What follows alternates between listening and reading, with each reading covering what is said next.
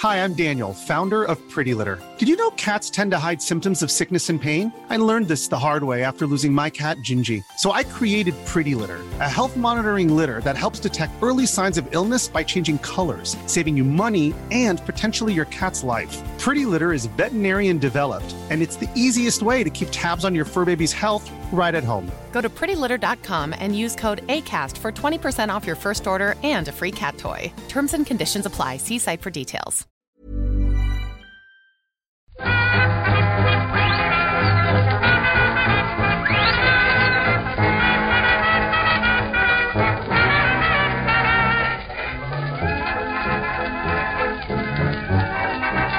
Muy buenas, amigas y amigos. Bienvenidas y bienvenidos una semana más al podcast Reload, programa sobre videojuegos que hacemos desde anightgames.com.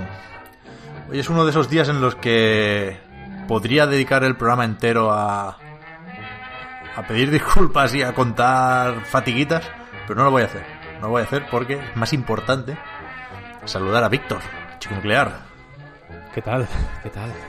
Y de hecho lo vamos a hacer en positivo y te doy las gracias aquí en momento también diario de Patricia delante de toda España por estar grabando no el día de la Inmaculada Concepción, que resulta que fue ayer, pero sí en el festivo que en algunos sitios os han movido a lunes, ¿no?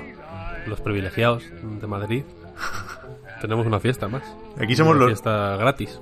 somos todos los típicos tontos que no nos enteramos de cuándo es fiesta, ¿eh? Que es, hostia, mañana es fiesta. No sabemos ni, ni cómo ni por qué, pero bueno, si, si se puede se hace y, y si no, no. Yo me enteré tarde, debo decir. Mm, Lo sabía, era consciente. Desde la semana, la semana pasada me enteré. Más o menos, aproximadamente. Ah, bueno, no hace dos, de hecho. Bueno, iba a contar una historia la- y- extremadamente larga, me voy a... Y, y aparte cero interesante, quiero decir, la cosa más anecdótica. Buscas en la enciclopedia anécdota y saldría esta hist- hist- historieta. Involucra a mis padres y todo, fíjate lo que te voy a decir. Así que no la voy a contar. Ya está. Hasta aquí la anécdota frustrada. Hostia, interruptus, ¿eh? Sí, sí. Eh, no está Marta porque sigue en Bilbao, que fue a lo del Fan and Sirius y ya le tocó trabajar durante todo el fin de semana. Así que aparcamos, jeje, el tema de la conducción y el deporte. Tampoco nosotros vamos a, a contentar mucho a los fans del motor, me temo. Así que, que vamos con, con otras cosas. Mm, Yo venía, o sea, toda la semana pasada. Ahora, ahora estamos, a ver, vamos, para, por localizarnos en el tiempo, ¿no? Estamos al lunes 9 de diciembre, ahora mismo. Correcto. La semana pasada, perdonad que estoy consultando el, estoy consultando el calendario, fue de, de lunes 2 a domingo 8. Vale. Pues yo escuché, eh, muy divertido, por cierto, muy entretenido por ello, toda esta polémica, porque yo no he estado presente, de cuerpo presente, en la, en, mientras se desarrollaba esta polémica de la, del, del motor, ¿no?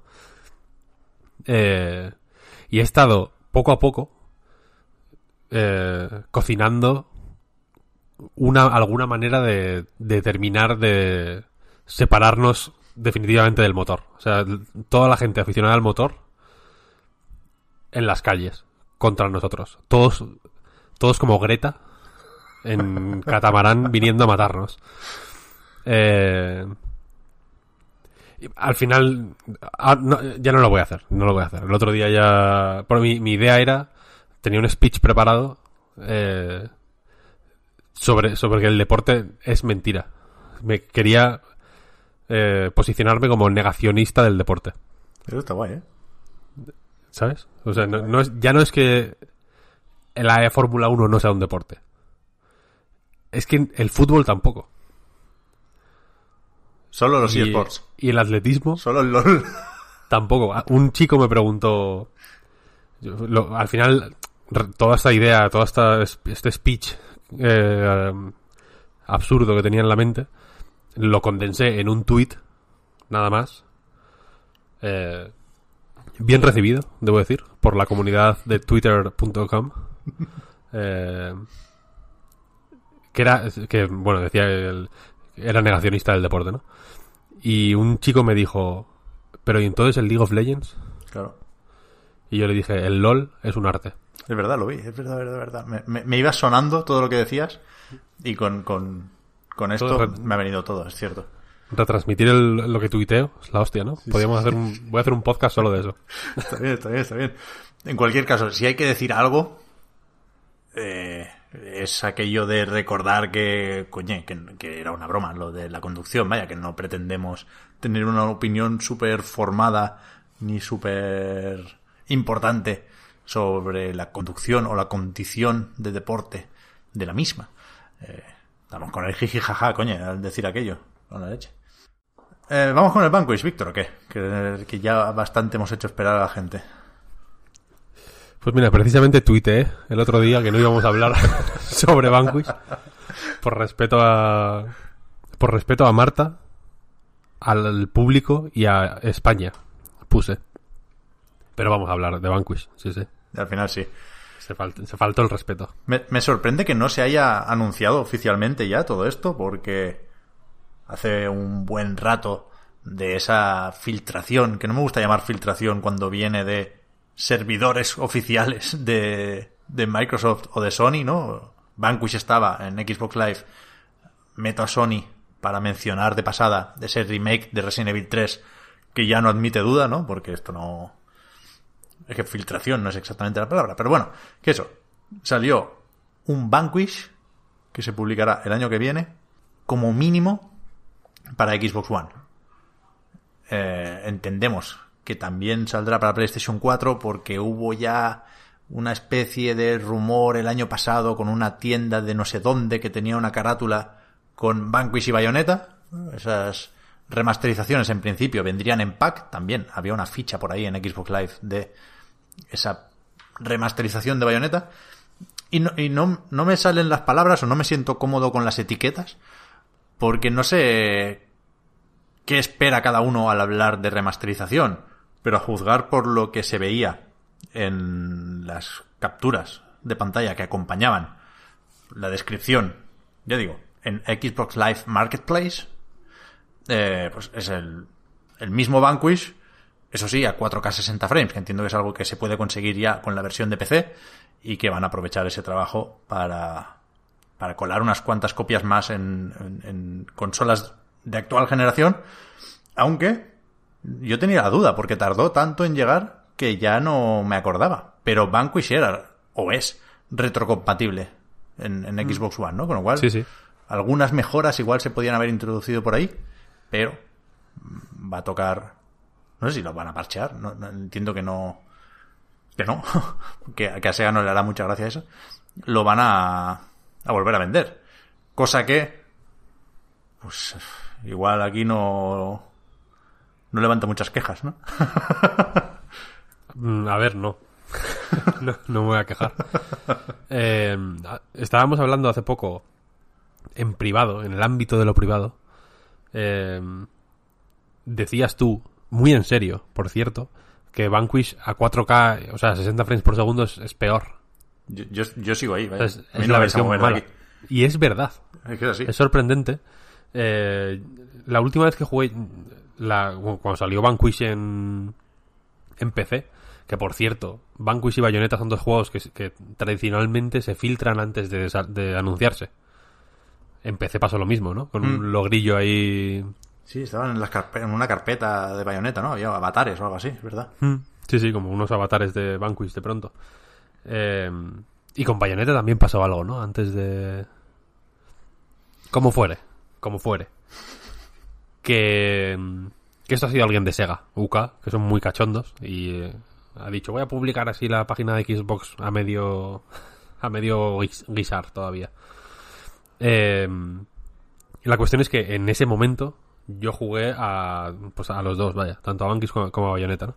Y Vanquish, efectivamente, pues eh, tanto la resolución como los frames por segundo eran eh, mayores que en 360. ¿Qué pasa? Que hace no mucho, impelido por tu por tu eh, tus actuaciones en Twitch, intentando hacer el desafío 6, No me legendario. Eh, dije, bueno, me voy a ponerme. Voy a, voy a confesarlo. Dije, voy a pasarme el desafío 6 y le voy a pasar el rabo por la cara, hablando así pronto y mal. Y, y voy a ganarme el respeto de, pues, de, la- de los desconocidos, digamos, que nos ven por Twitch. Bien. Eso es lo que yo quería. Buen plan, más. buen plan. Sin fisuras, vaya, en mi opinión. Eh, claro, pero no quería hacerlo en PC porque no sabía si iba a poder emitirlo en Twitch, tal, tal, tal. Entonces dije, voy a coger una de las 700 copias de Vanquish que tengo por ahí de posavasos y cosas así por la casa y voy a jugar en Xbox. Y es que mola más. Es que, pero es que es así. O sea, yo no, quiero pasarme de poser y no quiero que parezca que todo esto es una broma, porque no lo es. De hecho, Bayonetta, cuanto más mejor. Bayonetta sí que admite lo que le des. ese sí, Cu- ese 4K sí. 60 frames, pues mejor que 1080-60 y muchísimo mejor que 720-53. Por supuesto, Bayonetta no, no, no tiene techo. O sea, lo que le das lo asimila. Pero Vanquish no. Vanquish, yo no sé si es intencionado o no, pero tal y como se publicó en Play 3 y 360, pues tiene un- un- una identidad visual, como una especie de filtro low-fi que, que, que no se mantiene cuando le sube la resolución. Sí, y ya no hablemos de la interfaz, que está en baja y está rescalada mal y salen las letras medio pixeladas y las armas se ven mal. No hablo de eso, ¿eh? Hablo de, de los gráficos gráficos, de, de, de eso, de- del filtrillo, de, del cómo se ve. No me gusta, no, no me gusta. Tiene un toque sucio, el original, que es que le queda estupendamente, vaya. Sí, sí. Así que recomendamos. Mm. Se puede. De hecho, es verdad, habrá mucha gente que está escuchando esto. Estará pensando, joder, qué desgraciado soy. No puedo jugar a Vanquish en Xbox. Soy un loser. Amigo, no te. O amiga, vaya, también puede ser. También puede ser una loser. No, el, el loserismo, digamos, no es transversal. Eh, fear not, porque igual lo tienes y no lo sabes. Que es lo que me pasó a mí. Ah, por el, plus o el Por el gold. gold, por el gold, efectivamente.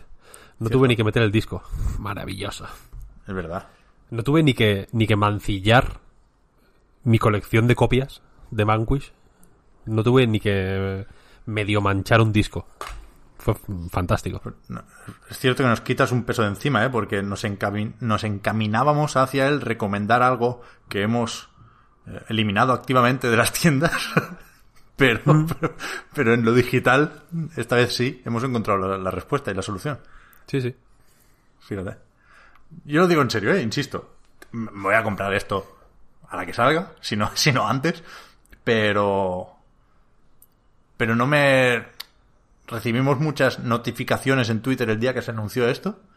Y yo pensé, "Pff, pues que me da igual, lo, lo voy a tener como copia de seguridad casi, ¿no? O sea, como tú, Víctor, cuantas más versiones y en más plataformas, Claro. pues más posibilidades de no quedarte sin Vanquish y en este caso, por el mismo precio, sin Bayonetta. Ahora, si el, si el timing es correcto, eh, la lotería de Navidad que tengo comprada saldrá ganadora y cuando tú pon que, que se hagan, yo qué sé, 2.000 copias para España de, esta, de este pack, no creo que más, ¿no? Si vendieron 5 en su día, no creo que hagan más. Pero bueno, las que hagan, me, me es indiferente. Eh, esto lo llevará Coach Media, imagino al ser Sega, ¿no? Yo llamaré a Coach Media y les diré, mira, ¿cuántas copias has hecho? 3.000. Ah, hostia, yo pensaba que eran 2.000. Le- les diré. Porque yo pensaba que eran 2.000, claro. Eh, y les diré, pues las quiero todas. que, que no quiero que llegue una a las tiendas. Eso estaría muy bien. Si tienen que llegar a las tiendas, ya las haré llegar yo. Di, ya, ya voy yo, para convencerles, ¿sabes? Vas a buscarlas tú. ya voy yo. Ya- claro, sí, sí, sí, no, sí. Quiero decir, Recogida en local. me habrá to- tocado la lotería, puedo ir en, en, en lo que quiera, en Cabify o, o en Uber. Ya me dará igual, quiero decir, yo estoy muy concienciado con la causa taxista, pero cuando me toca la lotería, pues me la va a sudar. Entonces, me voy a bajar la aplicación de Uber y voy a decir, llévame. ¿A, qué, ¿a dónde vas? A, a Coach Media. Coach media. Está en no sé dónde. Esta dirección. Hostia, ¿qué vas ahí? Normalmente yo digo, es que soy periodista de videojuegos. Y la gente piensa, "Pff, vaya puto loser. Pero ese día diré, voy a, voy a comprar 3.000 copias de Vanquish y Bayonetta. Para Xbox One y Play 4. 1.500 de cada. Pues está muy bien. Y el tío dirá, un, un ganador. Este tío está ganando todo el día. Sí, sí, sí. Sí, sí. Yo digo eso. O sea, el año que viene voy a volver a intentar el desafío 6 de Vanquish. Lo anuncio ya, si es que no lo había dicho. Eh, y lo voy a hacer en 360. Ni PC, ni Play 4, ni One, ni One. Hombre, por los logros, ya ni que sea. Claro, claro, eso es la, la- la razón principal en realidad. Pero después están los principios. Primero los logros y después los principios. Y lo voy a hacer en 360 porque de verdad creo que es mejor. No lo digo en coña. La guardé el otro día, pero la tengo muy a mano. La tengo muy a mano, la tengo muy bien guardada además, con la espumilla. Estaba la caja nueva, nueva, nueva, nueva. La tenía guardada. Así que cuando falte un mes más o menos para el aniversario de Vanquish, para el próximo, voy a empezar a intentar hacer un casco. Ya veremos si con cartulina o con, con otros materiales, pero quiero... Es que estoy convencido que lo voy a conseguir, con lo cual quiero darle una importancia a, a ese directo. Y Yo estoy con... Yo te apoyo, te voy apoyo. a sacar la 360 y me voy a poner a practicar. Pim, pam, pim, pam, pim, pam. Y, y luego ya está. Y después, en... eh, eh, si es que sacan en físico esto, que espero que sí, esto se usará para jugar a Bayonetta a 4K. Eso sí. Eso, No le quitemos importancia, ¿eh? que se ha hablado mucho del Vanquish porque es el que más se ha filtrado, digamos. Pero que ahí meten a Bayonetta también, ¿eh? sí, yo, yo te voy a decir que prefiero hablar de Vanquish más que de Bayonetta, porque Bayonetta es un juego eh, suficientemente reivindicado ya a día de hoy. Sí, He visto muchas listas de... Ahora se está haciendo muchas listas de La lo década. mejor de la década, ¿no? Porque es, es lo que toca ahora. Y ya no te voy a hablar de medios, sino de gente, em, personas de a pie, viandantes, eh, que, que en, en foros, en Twitter, etcétera, ponen su lista, ¿no? Y tanto Bayonetta 1 como Bayonetta 2 los he visto en muchas listas. Bayonetta está bien, está bien considerado. Nintendo lo tiene todo bajo control, vamos a decir. Que, que- que Pero va- Vanquish va- no. Vamos casi por el tercero, vaya. Sí, claro, claro, claro. Bayonetta está en el Smash, ya, está. Si está en el Smash Bros, está todo bien. vaya. Eh, pero Vanquish no, Vanquish no. Vanquish no está bien. Es verdad, vaya, es que no se puede ver esto de otra forma. Y, y- o sea, y, y no, no quiero ser una especie de meme viviente, pero es que es increíble. O sea, es un juego que no, que no tiene sentido. No tiene sentido. O sea, No, que es- es- a- hay que ir ya. Más next gen. O sea, si no entran las listas de juegos de la década es porque es un juego de la siguiente década. ¿No? Shenmue 3 Porque fa- va, tarde, digamos. tiempo pues, es- se lo han movido en el tiempo y, y debería haber salido en 2003. Vanquish se esperaba para 2025. Y ¡brrr! Hubo ahí un, un pliegue de esos en el espacio-tiempo y llegó antes. Sí, sí, el Mikami dijo, yo no espero, yo no puedo esperar. a saber dónde estaré yo, ¿no? En el 2025. claro. Lo dejo ya. y en vez de programar, le dieron a publicar. Y esto Claro. pasa, vaya. Cualquier Lo content pasado con creator la, sabe que esto ha- pasa. Ha, pasado con la página de la tienda en Xbox. Claro. Pasó, pasó con los avatares en- que tenían en la carpetilla esa. Claro, pasa, claro, pasa. claro. Es así. No, pero hay que jugar a Vanquish porque es un espectáculo. Es, es, es alucinante. Y hablando de gráficos, por cierto, eh, pensando en Vanquish, la última vez que jugué, tú sabes, tú concretamente sabes que a mí me gustan mucho los gráficos de de la de este momento en el que Capcom en 360 parecía que iba a hacer juegos buenos. ¿no? Claro, Cuando, los cuando sacaron compañía, sí. los Planet, Dead Rising, ¿no? Que era como, hostia, ojo, Capcom mola, ¿no? Y de pronto es como, ay, ay, ay, ay, ay. Y, volvieron atrás. Y ahora han vuelto, claro, ahora están en, en plena, for- en Joder. plena forma. Ya ves. Eh, la cosa es que me compré hace un año así, o más incluso, el Death Rising en Xbox One, eh, que lo sacaron remasterizado también, Sí. precisamente. Y tampoco mola. ¿No? No, no, no, no. Eso, hay una serie de juegos japoneses, todos, no creo que sea casualidad, que se ven, que es que es en, y en Play 3 tampoco, ¿eh? O sea, en, en 360. Ahí, viven ahí, ahí Sí, están sí. bien. Está claro, está claro. Y los gráficos son perfectos.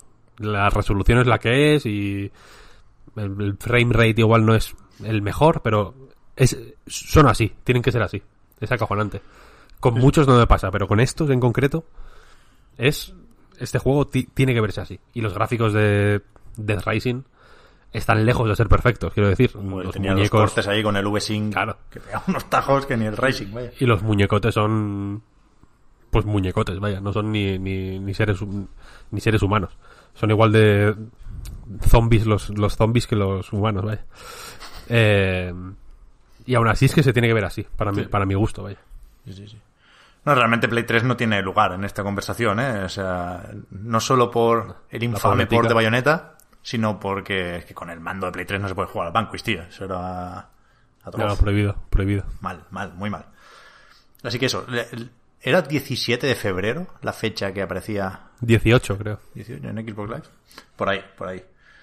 No sé si lo van a anunciar en los Game Awards o qué, pero pero tiene que estar al caer el anuncio porque no no tiene mucho sentido ya marear la perdiz.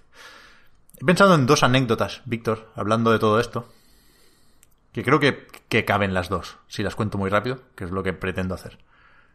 Lo primero, hablando de oficinas y de Sega y de España, ayer vi que había pasado varias veces por delante y no me fijé. El diablo está en los detalles que dicen. En Shenmue 3 hay un póster de Virtua Fighter 3. Que no tocaría porque estamos en el 87, pero bueno, no pasa nada. El tiempo aquí nos la pela, ya lo habéis visto. Pero es un póster que no sé muy bien qué será porque está como en inglés. Hay un claim que no recuerdo, pero debajo del, del logo Virtua Fighter 3 aparece una frase en inglés. Pero debajo hay dos direcciones. Una inglesa, juraría. Pero después hay una dirección de Sega Amusement Spain o algo así. Total, que hay un teléfono y una dirección de Madrid, de Las Rozas, del Parque Europa Empresarial.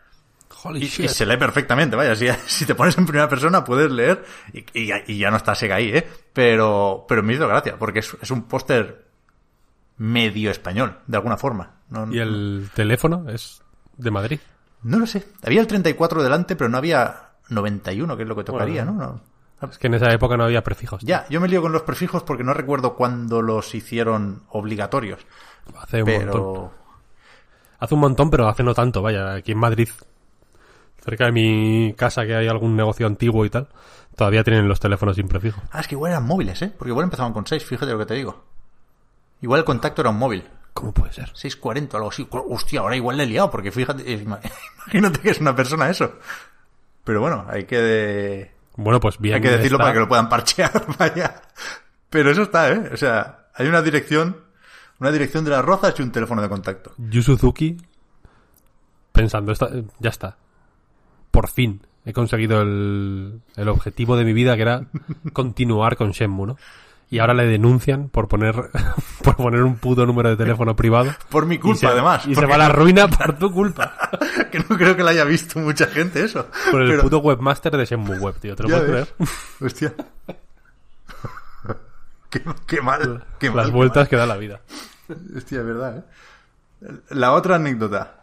Tampoco pretende arruinarle la vida a nadie, pero ya hemos visto que, que nunca se sabe. Que es que... ¿Sabéis que se puso fecha para Europa, para Occidente, a Persona 5 Royal hace poco? Tengo que decir la fecha, porque si no queda muy mal. ¿31 de mayo era? O 30 31 de marzo, qué narices, ¿no? Eh, sí, mientras cuentas la anécdota te lo busco. La cuestión es que, 31 de marzo, sí, sí. Eh, al hacerse esto oficial no se dijo nada sobre lo que más nos interesa, que es la posibilidad de que se traduzcan los subtítulos al castellano, que no pasó en el Persona 5 original. Entonces, yo mandé un mail a Coach Media diciendo, oye, he visto que en la ficha del juego pone idioma, dos puntos, voces en inglés y japonés, pero no se habla de los subtítulos. Y me contestaron diciendo que eh, de momento solo se podía hablar de eso, de las voces, que estarían en inglés y en japonés. Y acababa el mensaje con un, con un, con un guiño, dos puntos, o sea, punto y coma y paréntesis. Entonces, mi trabajo aquí es in- interpretar esto. O sea, no quise hacerlo. Pasé en la noticia de, de mencionar ese, ese pequeño guiño. Pero claro, ¿qué está pasando aquí? Se, se me está dando a entender que evidentemente lo saben y no me lo pueden decir. Y es en plan, bueno, ya sabes cómo va esto, ¿no? Guiño. O a lo mejor os lleváis una sorpresa, guiño. O sea, el, el uso del guiño parece más correcto en la segunda opción. Pero aquí yo creo que, que para no desilusionar a nadie, tenemos que presuponer que es lo primero, ¿no? Entonces yo lo dejo aquí. Hombre, el guiño es feliz. Ya, ya. ¿no? Un guiño es una el paréntesis, digamos, era de cierre. Entonces, era una- un guiño sonriente. Así, claro, eso sí, sí, sí, sí, sí. Hostia, un guiño triste es muy jodido. Un guiño ¿eh? Muchas- triste, Muchas claro. connotaciones ahí. Hay mu- muchísima información. Uno de los emojis más cargados de información de, de- de- que hay disponibles, vaya, evidentemente. Ya, pues eso. O sea, de hecho, en, en- en Persona Central, que es una web especializada, decían en Twitter que a ellos les habían dicho que no llegaría traducido, ¿eh? No, no, no quiero dar falsas esperanzas, ni mucho menos. Pero me pareció curioso y al mencionarlo dijimos, pues esto en la web no lo metemos porque no, no tiene sentido especular con esto, pero como anécdota en el podcast puede quedar bien. En, yo he estado mirando. O sea, he estado mirando. Vi casualmente eh, en algún sitio alguien que. que había encontrado en una web de una tienda, en, el en la ficha de Persona 5 Royal, eh, textos y había más idiomas, Entre ellos el español. Eh, pero no lo sé. No, lo sé. Pero en capturas. no, no, no. o sea, en ficha, la la ficha de Vale, técnica, vale. digamos. Vale, vale, vale. que aparecía idioma español en... lo- Si lo estaba buscando y no lo encuentro. Pero, en fin, que es lo típico que está, está flotando por ahí. Pues que no, Sí, ten- no tiene sentido esconder esa información, si no va a ser algo positivo, algo que te sirva como anuncio, ¿no? Hombre, esto, claro, evidente, quiero decir, que, que no esté, pues, pues evidentemente no, no sé, tampoco hay que anunciarlo mucho. No es lo que se espera, vaya. Eh, y, pero que esté, pues te, te apaña una preview, ¿sabes lo que quiero decir? Joder, claro, claro. Te, bueno, te apaña una preview, te la hace que sea de pronto la hostia en patinete, ¿no? Sí, sí. Y que, a ver, sup- suponemos, casi todos, que estará en inglés porque nos ha dicho lo contrario y porque no vemos a Atlus muy por la labor. Pero es perfectamente comprensible que mucha gente diga que tocaría porque están sacando pecho de haber vendido 3 millones y pico de copias de Persona 5, ¿eh? O sea, Yo lo pondría en portugués, nada más. bueno, estaría guay. Debo decir. algo es algo. No, pero si alguien, si alguien está escuchando esto y mientras está escuchando esto está traduciendo Persona 5 Royal, que nos mande un mensaje privado a Twitter con un guiño. Eso está bien. Un guiño triste. O sea, si por lo que sea acaba saliendo traducido con subtítulos en castellano, el tanto nos la notamos. Sí, bueno, esto cuenta, esto cuenta. Claramente, vaya. Esto cuenta, cuenta, cuenta. Pero bueno. Eh, más cosillas. Aprovechando que estamos grabando tarde, nos vamos a la actualidad más reciente, que tiene que ver, ¿quién nos lo iba a decir? Con Bioshock. Porque 2K, 2K Games, ha anunciado la creación de un nuevo estudio de desarrollo que se llama Cloud Chamber y han dicho que tendrá oficinas en Novato, California, que es donde está la sede de 2K, y en Montreal, que es la primera oficina, decían, que tendrán esta gente en Canadá. Pero como información extra, como quien no quiere la cosa casi, han dicho que, que, están trabajando en la próxima entrega de la franquicia Bioshock y que lo tendrán ahí en desarrollo durante varios años. Que no es muy, muy, muy, muy sorprendente, seguramente, porque ya se había hablado hace no tanto sobre el regreso de Bioshock. Eh, Jason Schreier decía en Kotaku al hablar sobre eh, unos momentos convulsos en Hangar 13 después de la publicación de Mafia 3. Hangar 13 está también en, en- Novato, ¿no? Ahí cerca, en San Francisco, cerca de los jefes. Eh, decía que un, que un grupo dentro de Hangar 13 se había puesto a trabajar en Bioshock y otro grupo no, y eso había creado cierto malestar.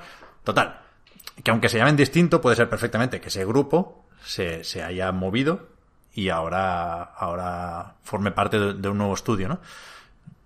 Tengo que suponer que es ese, el Bioshock que estaban preparando. De hecho, en, el perfil de LinkedIn de la nueva directora general de, de Cloud Chamber, que es Kelly Gilmore, dice que, esto que se ha anunciado hoy lleva funcionando desde enero de 2018.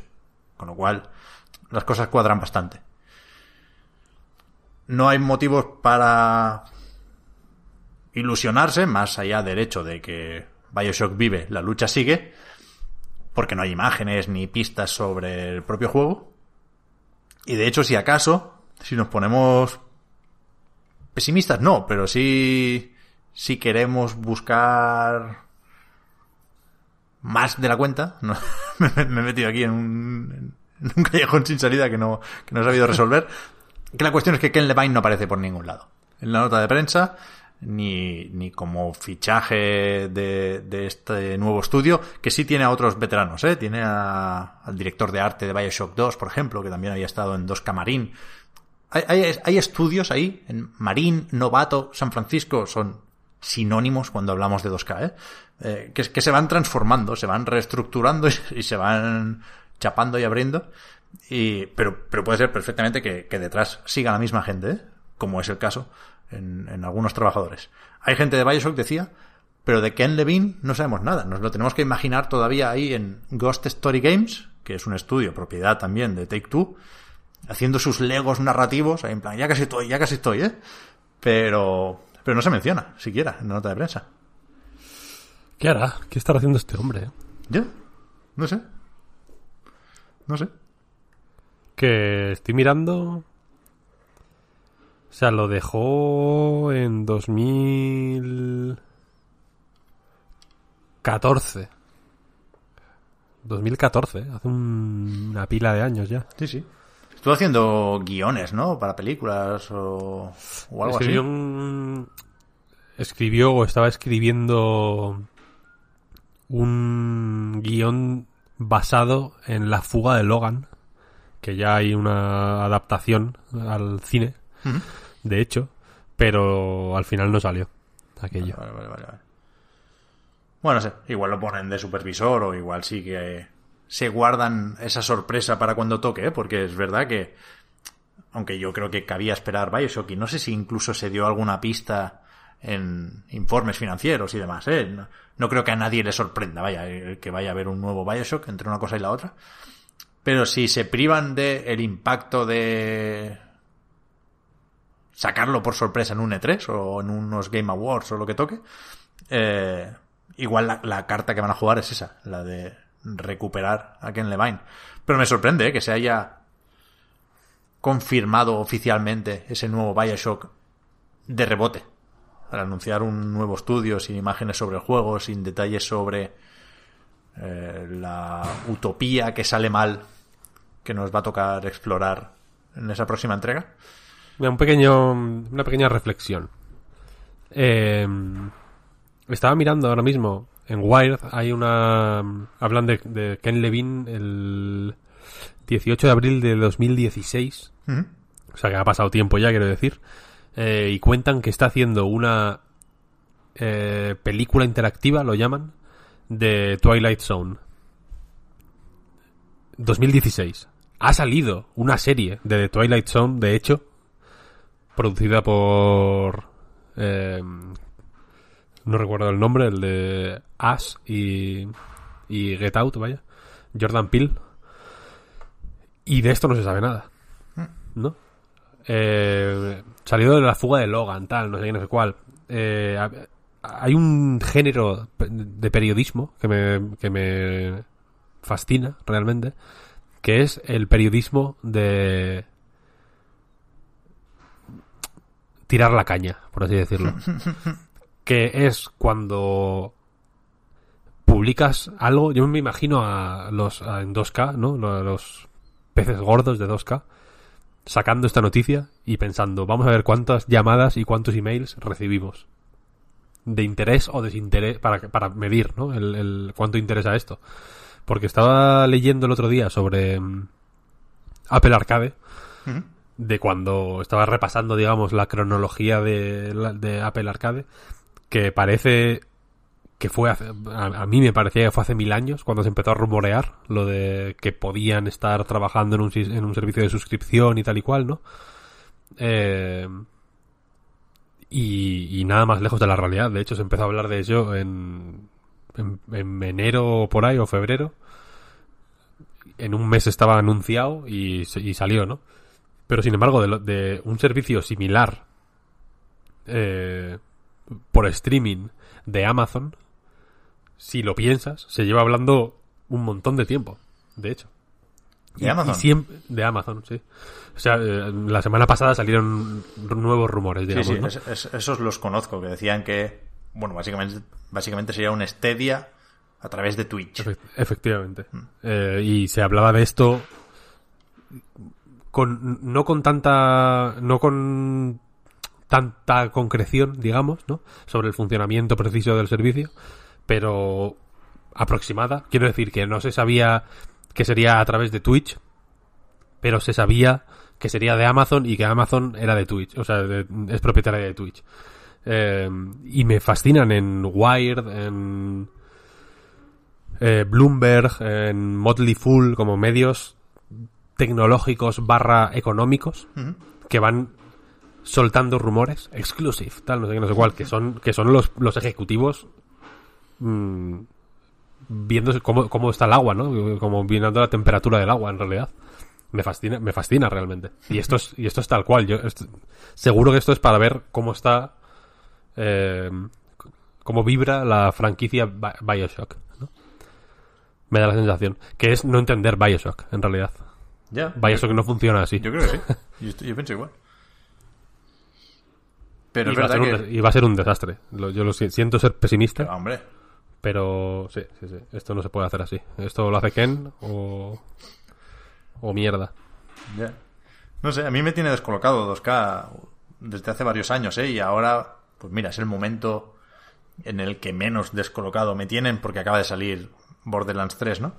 Pero, pero creo que ha estado sorprendentemente desaparecida durante esta generación 2K. Y creo que se ha hablado poco de eso, porque bueno, es cierto que tienen el NBA que va solo, tienen ahí el, el WWE que lo van, lo van rompiendo últimamente un poquillo, pero... Pero joder, si, si pasas Hombre. lista, digamos, comparas la generación anterior, salió Bioshock de la nada, hicieron Spec Ops The Line, hicieron un montón de cosillas, y ahora el Mafia 3, que lo cuento porque sale en la Wikipedia, y, y qué, y el Borderlands. Pero yo creo, pero es como Electronic Arts. O sea, es el tipo de es el tipo de compañía que ha encontrado una forma relativamente barata entre todas las comillas que hagan falta, ¿eh? de tener, digamos, chorros de dinero estables sin hacer mucho, quiero decir, sin tener X estudios trabajando al mismo tiempo en X proyectos para que las, salgan 4 o 5 juegos al año. Ellos con su GTA 5, eso es- que salió hace 40 años, cuando salió el GTA 5, recuerdo que lo pedí para la comunión. para que te hagas una idea. Eh, tiene su GTA 5, su Red Dead 2, que ellos no tienen ni que preocuparse prácticamente. Tienen el NBA. Yo creo, o sea, yo creo que el que Mafia, eh, incluso Civilization, ¿eh? que también es de 2K, recordémoslo. Sí, sí, eso iba a decir. O sea, estaba preparado para comentar o corregirme y decir que es injusto olvidarse de Firaxis porque los Civil no solo están muy bien, sino que venden muy bien. Y XCOM, te diría que lo mismo. Mm, Sí, sí. Pero, y, y el- y estos es- eh, estudios un poco más eh, triple A tradicional, a mí me da la sensación de que son una cosa de caché o de, o de, Ya. o de prestigio, más que una... En plan, nuestro modelo de negocio es este, ¿no? El Sí, sí, tener eh, estudios haciendo desarrollos triple A, pushing the boundaries, etcétera, etcétera, ¿no? Como que eso es una cosa que, bueno, pues como Electronic Arts tiene a los indies ahí como un poco para darles credibilidad. y luego, pues el FIFA. Sí, sí. Sí, es verdad que, la- que- que la constancia de Ubisoft, por ejemplo, con sus más y sus menos, ha dejado de ser lo normal, ¿eh? Pero me sorprende que, Y ahí está, ¿eh? Y ahí está Ubisoft. bueno, Rom- rompamos los- una lanza. Ha tenido los retrasitos, pero... pero joder, no ha sido una mala generación para Ubisoft, ¿eh? En No, no, cuanto no, a no. productividad. Pero yo entendería que, por ejemplo, dijeran, vale, efectivamente, Rockstar va en moto, Take Two ahí tiene el salvavidas más evidente de la industria, y, y separo por, por organigrama, aunque sean la misma empresa, ¿eh? separo 2K de Rockstar, pero 2K también tiene efectivamente su, su NBA, su, su dinero no fácil, pero sí seguro, ¿no? Digamos. Pero entonces, ¿por qué no? Si la prioridad es ahorrar costes, que entiendo que por ahí van las cosas también en Electronic Arts cuando se cargó Visceral y más, pues haz eso, cárgate Visceral, cárgate estudios. Pero es que me he metido ahora en la web de Hangar 13 eh, pensando aquello típico de la última actualización de Twitter será 13 de noviembre de 2016 y que va, es de hace poco y tienen en la web anuncios para 60 puestos de trabajo, ¿eh? Entre Brighton, Novato y eh, la República Checa, que, que seguimos ahí con, con los primeros mafias. O sea, que esto tiene que estar funcionando. Aquí, o sea, se destina dinero a Hangar 13, hasta donde entiendo, Sí, sí. hasta donde sé. Pero bueno, es raro, es complicado hacer juegos, eso ya lo sabemos. Pero me, me sorprende que no haya habido, por ejemplo, un Bioshock en esta generación. Ya. ¿No? Porque el nuevo ya se va a la siguiente, evidentemente. Y, o sea, a mí me sorprende que quieran hacer uno. O sea, que sí. no... Que, que es que no es, no es una... No es el puto Pikachu. ¿Sabes lo que te quiero decir? O el Big Daddy. Pero ha pasado no el tiempo vale- suficiente no- como para que, que no su vale- regreso ya signifique mucho. Sí, guay. Pues es, es una carta que puedes jugar una vez, tío. Ya, eso sí, eso sí, claro. no, no tiene sen- Porque cuando se vea que es una ñapa de juego, como, como va a ser, Como el Mafia. una, una ñapa, efectivamente, que no... Bueno, el Mafia... Mafia es un... es bastante ñapa. Pero... Le pod- podría hablar más de lo que quizá se debería hablar del Mafia, vaya. Creo que es un juego que, con mala suerte. Un poco ñapero, pero que, tenía buenas intenciones. Eh, y que no tenía que haberse llamado Mafia, por cierto. O que se, se habría beneficiado incluso de no estar metido en este. en ese. en esa familia, digamos. En esa fa- familia, ¿no? Incluso, si me apuras. Eh, pero es que Bioshock, cuando. Quiero decir, Bioshock Infinite, que es. poca gente te puede decir que no es un Bioshock. ya, es que ya, ya no encaja. Ya está fuera, quiero decir. Ya está fuera del de Bioshock. Bioshock es el 1 y el 2. Y seguir por ahí no tiene sentido. No es, es estúpido. No es un universo que, que puedas expandir mucho más, ¿no? Es una, ya está. O sea, quiero decir, con el 1 había, había valido. Y todo lo que vayas a mayores es liarla. Liarla y liarla y liarla y liarla. Es, mm, es una cosa que no... Que, la vas a liar porque, no, porque es un universo que, que se creó ad hoc para eh, transmitir, digamos, una historia concreta. Cuantos más Bioshock ha- hagas, más... eh, más disuelta va a quedar esa historia y esas reflexiones eh, originales en, en, pues, en, en una masa rollo Black Mirror, ¿sabes lo que quiero decir? Ya, que ya, que está al final claro. es como, bueno, pues esto de qué va, de, pues de nada. y al final eh, se, se pierde un, un poco el- el- la pegada que, que tuvo el primero, Está claro. que no lo- que desde luego no la tuvo el segundo y, y Infinite a mí me gusta bastante, la verdad. Sí. Pero tampoco tenía esa pegada del primero. Bueno, son, son, son las excusas y el, y adaptar el discurso, ¿no? O sea, cuando salió el primer Bioshock, si te dicen, ¿qué es lo que caracteriza a Bioshock? Pues hubieras dicho, pues el mensaje sobre el control, ¿no? O sobre la libertad. Sí, y lo enlazamos. Pero ya cuando tuvo éxito y tocó convertirlo en franquicia, se dijo, bueno, no, va de una distopía. Entonces cualquier distopía la podemos colar como Bioshock, ¿no? Y hacemos la del Assassin's Creed y hacemos el Transmedia y todo aquello que hablábamos hace ya unos cuantos años, cuando empezaba la 360. Y, y- y sí, ¿y ahora qué? Pues el siguiente que va a ser en la Luna. Pues, pues, pues igual. De hecho, si, si, si me preguntas, yo creo que lo van a meter en la Luna, porque ya... ¿No? No, no- no- Joder. no pueden ir mucho más lejos. En Marte. En Marte es más. por, no, por, por el... la- terra- terra- terraformaron Marte y salió mal. Algo salió mal. A ver, a ver, no sé, pero, pero es verdad que, que, que se diluye la personalidad del juego.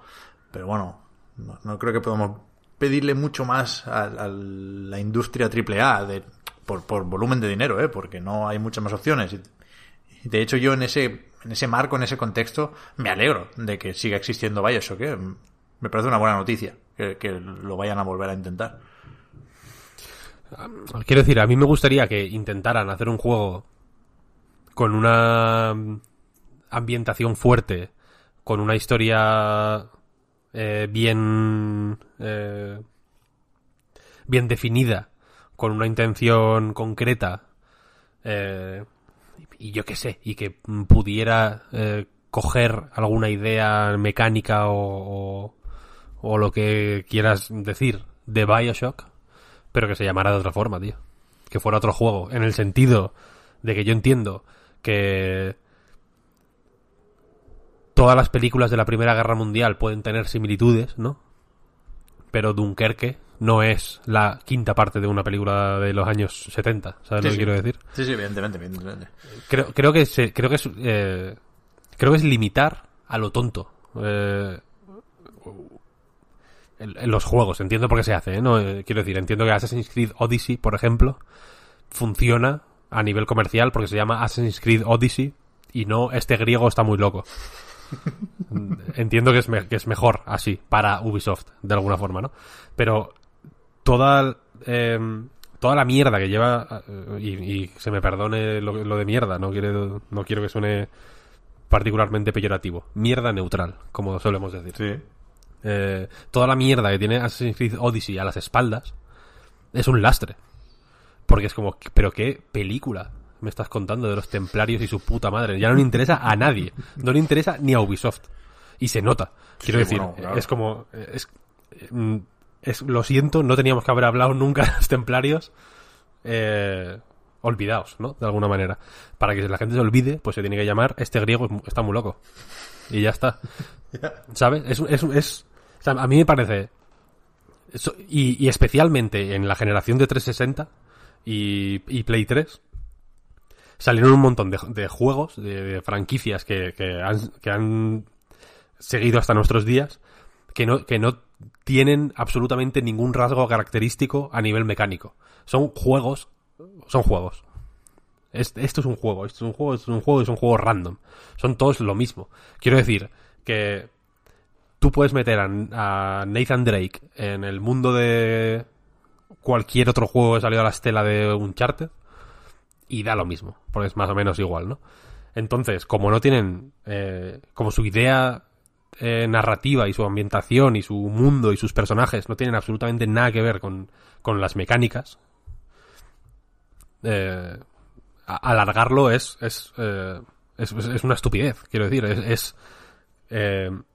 es, mm, eh, atarte a, los pies un- una bola gigante de nada de indefinición y de y de y de eh, sosez es una cosa que, que, que, que- está mal hecha vaya y, y qué pasa cuando haces eso y sigues y sigues y sigues y sigues. Y estoy hablando de, voy a hablar de juegos que me gustan para que se vea que no es algo en plan eh, pues los juegos que os gustan son una mierda, ¿no? Y, y el único bueno es Slade Spire, aunque es verdad, por otro lado. Eh, Gears of War, ¿no? Por ejemplo. A mí Gears of War me parece una maravilla. Es una cosa que me da un placer infinito y eterno y me lo va a dar siempre. Es algo, esto es algo que sé. Cuando yo me muera, tenga yo 35 años, que Dios no lo quiera, o tenga yo 95, que está, está bien, podría haber dicho que he vivido mucho tiempo. Yo sé que cuando me muera me va a gustar Gears of War. Eh, esto es así. No sé si es una bendición o una tara, pero es así, es un hecho. Eh, pero ¿qué le pasa a The Coalition, el estudio que hace ahora Gears of War? Que tiene una mochila, cuando le dijeron, venga, sigue por aquí, sigue por este camino. Le dieron una mochila tan llena de mierda que no pueden hacer prácticamente nada. No sé si, me- si se está entendiendo la metáfora Sí, de la mochila, claro, está claro. pero tienen una cantidad de cosas que todo lo que hacen lo tienen que hacer con una puta mochila cargada de mierda. Entonces, cuando intentan hacer un mundo abierto, por ejemplo, o mapas más amplios y una un tipo de exploración eh, pues un poco más eh, menos lineal, ¿no? O más basada en prestar atención al entorno y en y con momentos un poco más pausados eh, y que dan más pues más pie a que haya diálogos eh, o con- conversaciones entre personajes, etcétera, un poco de eh, co- construcción de mundo y de personajes. Lo tienen que hacer con una mochila cargada de mierda, que está y es una mierda que suena además y que reclama atención constantemente, ¿no? Y no pueden hacerlo, cuesta, evidentemente. Cuando quieren hacer un modo multijugador que, vaya más allá del rodar y, escopetazo en la cara, pues tienen que hacerlo con una mochila eh, cargada de mierda y cuesta mucho más. Si cuesta ya rodar y dar escopetazo en la cara normal, imagínate rodar con una mochila. ¿Qué pasa? Eh, ahora se está hablando mucho de Dragon Ball estos días. No sé si te has dado cuenta, ¿no? Porque salió, salió un anuncio eh, en el que una serie de personas tristes japonesas eh, recuperaban la, ilusión por vivir vía Dragon Ball, vía su, nostalgia, digamos, de cuando eran niños. Se sentían conectados con la, con la gran mente colmena a través de la afición común a Dragon Ball. Eh, si algo sabemos, gracias a Dragon Ball, doy por supuesto que el 90% de las cosas que sabemos son gracias a Goku y familia, vaya. Si no más. Del 90. Sobre, sobre todo, ¿eh? Sobre artes marciales, sobre sexualidad, sobre cualquier cosa. Eh, pues si algo sabemos es que cuando vas cargado y luego te quitas la carga, puedes saltar hasta el cielo. Como Goku y Krilin cuando entrenaban saltando y corriendo y nadando con la concha esta de tortuga en la espalda, ¿no? Entonces, esta- todas estas franquicias eh, todos estos estudios, quiero decir, eh, cuando se quiten la, car- la mochila, podrán. serán eh, bailarines de, de patinaje artístico sobre hielo. Una cosa in- alucinante, realmente virtuosa, ¿no? Pero ahora tienen que estar cargados con esta mochila, yendo a todos los lados. eh, Una mochila de estas quechua con un montón de bolsillicos para meter ahí una cantimplora y no sé qué, y una un piolet, ¿no? Como, yo qué sé, si quieres ir a trepar, o sea, a hacer es- esca- escalada en la montaña. Y eso es lo que me da la sensación, que todas estas compañías tienen un- mochilas demasiado pesadas. Ubisoft, fíjate lo que te voy a decir y ya termino, eh, es quizá la que cuando se quite la mochila más alto va a, a- a saltar. Hombre, Ya ves. Porque- no, no, los- con los porque- retrasitos estos. No, y bueno, y, y, y, porque tiene unos juegos que, que no paran de intentar hacer cosas y no pueden. En plan, Far Cry. Basta, basta ya de hacer Far Cry. ¿Por qué haces Far Cry otra vez? Tú imagínate, eh, yo qué sé. Mm, que estoy pensando en una película que pueda spoilear sin que la gente se me eche a...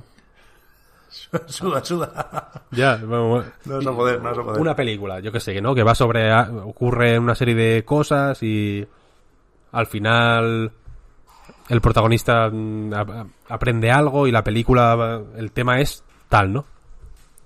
Pues imagínate que haces una segunda parte y una tercera parte y una cuarta parte y una quinta parte y una sexta parte y una séptima parte y todas las películas te dicen la eh, te hacen la misma enseñanza. Esto es una mierda, es una gilipollez y nadie querría verlo, ¿no? Y Far Cry, sin embargo, lo, hace constantemente.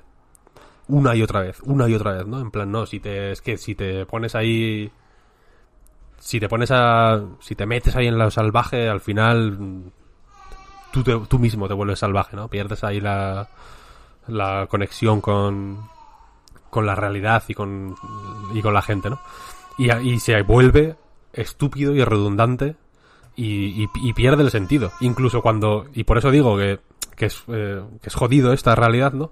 Porque incluso cuando intentan hacer algo eh, medio diferente, para ser Far Cry tienen que ser eso, ¿no? Entonces al final, eh, pues, pues no pueden, no pueden, no pueden. Entonces eso, y, y sin embargo Ubisoft tiene ahí a, a la gente más talentosa de- del mundo haciendo estos juegos redundantes y, y- y- y horribles y estúpidos y, muy agradables de jugar, ¿eh? todo se ha dicho de paso. Eh, y en cuanto se quiten la mochila, esta metáfora, un país en la mochila, ¿no? Hay que quitarse el país de, de- de la espalda. Va a ser la hostia, van a volar. Le, le suele sentar medio bien a Ubisoft el cambio de generación, ¿eh? Bueno, o, o no siempre acaba saliendo la cosa como se esperaba, pero sí suelen probar cosas distintas. Incluso dentro de una misma franquicia, lo digo pensando en Unity, que siendo un experimento fallido, yo creo que era interesante por dónde quería llevar Assassin's Creed. Pero bueno, eh, que nos vamos. Volviendo a, a, a este Cloud Chamber, a este nuevo Bioshock. Yo estoy de acuerdo en lo de la se- secuelitis, Víctor, que te voy a contar, pero estando las cosas como están y sin entender yo muy bien estas piruetas de cerramos Irrational, mandamos a Ken Levine a hacer cosas con un equipo pequeño, historias de fantasmas, no sé muy bien qué pasa ahí. Y ahora nos inventamos a una gente con un logo que, que nos va a gustar mucho en la cumbre del clima porque es como una fábrica con, con cara y que del humo que emana de sus chimeneas, pues ahí ponen Cloud Chamber. Parece que se hayan peleado los del Tomorrow Corporation, ¿no? Los del Little Inferno y haya salido otro estudio indie de ahí. Y- pero no, estos son los que van a hacer el, el puto Bioshock en vez de Irrational. Sin entender estas piruetas, creo que es que está la cosa bastante mala en algunos sentidos como para celebrar que esta gente se ponga a hacer un nuevo Bioshock que quieras que no. Debería ser garantía de calidad, se lo van a tomar en serio, saben que se juegan mucho y no se pongan a hacer ruletas y minijuegos para el NBA 2K, ¿sabes? O para el GTA 5, GTA Online. Soy optimista, fíjate yo no, lo- lo que te yo, digo no, aquí. yo no, yo no, yo no. Yo no lo celebro. Bueno, pues ya está. Lo de cloud nos viene que ni pintado porque seguimos con la nube. Hostia. Con la del streaming, con la de Google Stadia, que hemos podido probar los dos. Víctor, tú usaste también Sí, sí. ese Buddy Pass que nos mandó un patrón. Muchísimas gracias por, por ese código que nos permite hablar un poco de, de lo de Google y que, por consiguiente, eh, no- nos limita en tanto que no hablaremos de la experiencia óptima de Google Stadia porque no tenemos Chromecast, no tenemos mando, con lo cual no tenemos ni acceso a la calidad de imagen mayor, a esos 4K HDR, ni podemos sacar todas las conclusiones que quisiéramos en relación a la latencia, porque en principio con el mando debería ir mejor, ¿no? Porque el propio mando se comunica con los servidores y algo ganas ahí en principio. Pero si hemos probado Google Stadia enchufando un mando al portátil, entiendo, ¿no? Yo con el móvil, por ejemplo, no lo he probado, Víctor, porque no... Yo con el, con el portátil jugué ese. Vale, porque no tengo ese pixel que de momento es, el- creo, la única vía de acceso a Stadia en el móvil. Pero bueno, tampoco me voy a perder con los detalles porque la única conclusión que puedo sacar de Google Stadia es que es demasiado pronto para sacar conclusiones porque es que no yo no he tenido dos partidas iguales.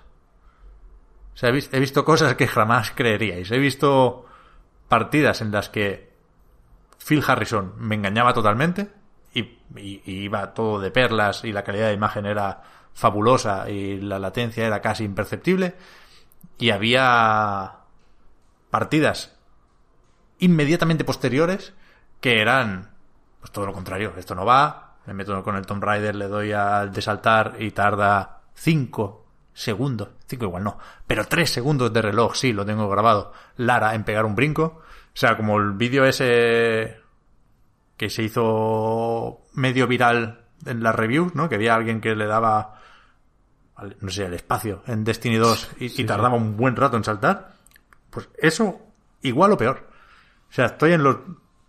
He vivido en primera persona los dos extremos. Con lo cual, soy incapaz de, de, de, de articular un discurso coherente, más allá de él, esto es una puta ruleta rusa. Pero funciona. Coño, sí, claro, uno decide aquí con qué quedarse. O sea, vistos los dos extremos, puedo no quedarme con, con ninguno de los dos o quedarme con los dos a la vez, ¿eh? O sea, sin duda sirve para dejar claro el potencial de eso y había el otro día un artículo en VG247 que me parece imposible no estar de acuerdo con él, que el titular era eh, la nube o Google Stadia es el futuro, nos guste o no. O sea, eh, cuando funciona, funciona tan bien que es evidente que se va a insistir en esto y que, y que es un camino que se va a explorar y que se mantendrán más o menos alternativas, no lo sé, pero que se va a apostar por esto es incuestionable porque no... O sea, queda claro que no hay un- una pared insalvable, ¿sabes? O un, barranco insalvable. Hay, o sea, hay que intentar que la cosa se estabilice, que funcione tan bien como sea posible la mayor parte del tiempo, y no estamos para nada, por mi experiencia, con una conexión de fibra óptica de 600 simétricos, ¿eh? sobrado.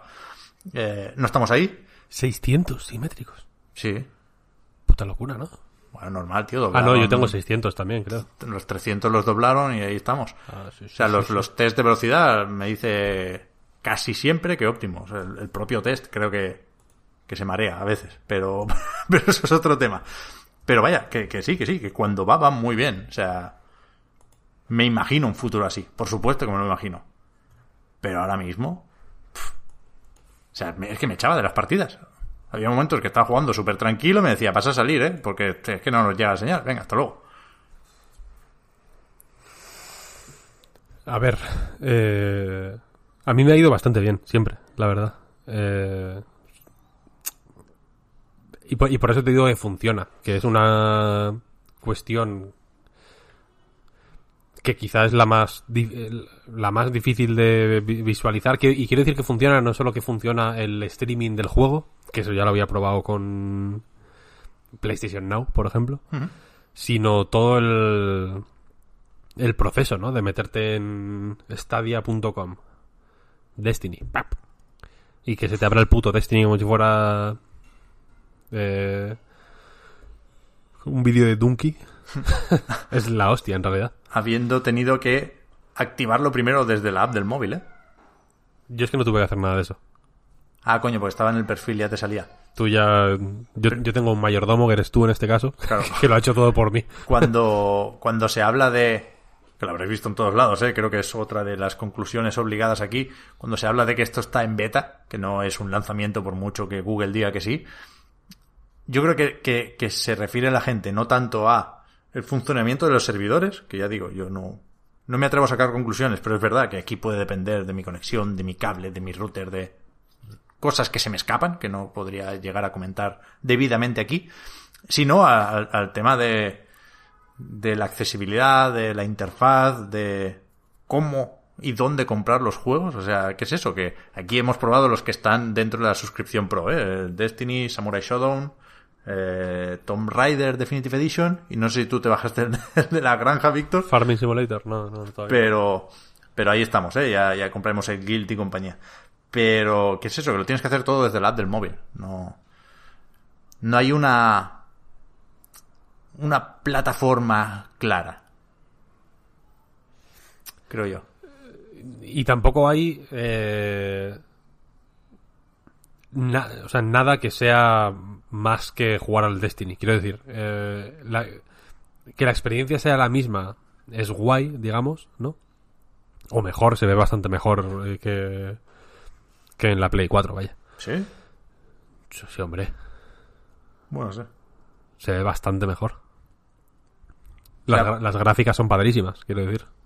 A mí me... Bueno, no hice la comparativa, ¿eh? Igual recuerdo muy bien el Destiny de Play 4, quiero decir, lo, lo- lo tengo en mucha estima. Pero... Lo de los frames se nota, pero se camufla porque hay algo raro en el control, esa latencia que no se puede medir, pero se puede notar. Y... Yo me, yo me esperaba más, la verdad. Igual venía condicionado por haber leído que la configuración gráfica no es la más alta que se puede conseguir en PC, ¿eh? que esa es otra, y que hay tela aquí también que cortar con el Red Dead y que no, no hemos llegado a eso. Pero a mí no me impactó. Una de las razones por las que yo me plantearía jugar en Stadia es por eso, ¿no? Por la promesa de los teraflops y de poder jugar en Ultra. Eso tampoco lo han cumplido. Con lo que hay aquí, a mí no me sorprende absolutamente nada a nivel gráfico. Mm, o sea, igual, igual yo soy muy pesimista de base y me esperaba algo mucho más catastrófico, mucho peor, vaya. Pero eh, a nivel de artefactos visuales, de... ¿Sabes? Hmm. O sea, me esperaba, sobre todo teniendo en cuenta que el vídeo en el que, con el que, o sea, el streaming con el que presentaron Stadia se veía como el culísimo, o sea, yo, que, que, había, o sea, hacía décadas que no se veía ningún vídeo tan mal comprimido en, en, en un ordenador humano, ¿eh? quiero decir. Sí que es verdad que para que nos hagamos una idea, cuando, cuando carga bien la imagen, digamos, cuando te salen todas las rayitas de la conexión óptima, se ve bastante mejor que un vídeo de YouTube, ¿eh? Siendo también 1080, se ve bastante, bastante mejor que un vídeo de YouTube. Claro, eso te quiero decir, que, no- que yo me esperaba, porque en PlayStation Now, por ejemplo, sí se nota ma- mucho más artefacto. Sí, sí, sí. Eh, La imagen, la calidad de imagen, mm, independientemente de que esté en ultra o no, quiero decir, eh, es mucho más similar al del juego ejecutándose en, en tu ordenador, Mm. que es, que es lo que yo no me esperaba. Y de hecho ahora tengo muchas más ganas de jugar a Guild, de hecho. Mm.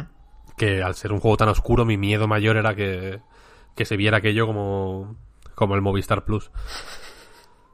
Pero bueno, la cuestión es que, que, que, que visto que funciona, ahora mismo a mí no me aporta muchísimo más, la verdad. Pero a ti no te ha echado de ninguna partida. No, no, no, me ha ido bien. Y con, A ver si con voy a tener que mirar los puertos, vaya.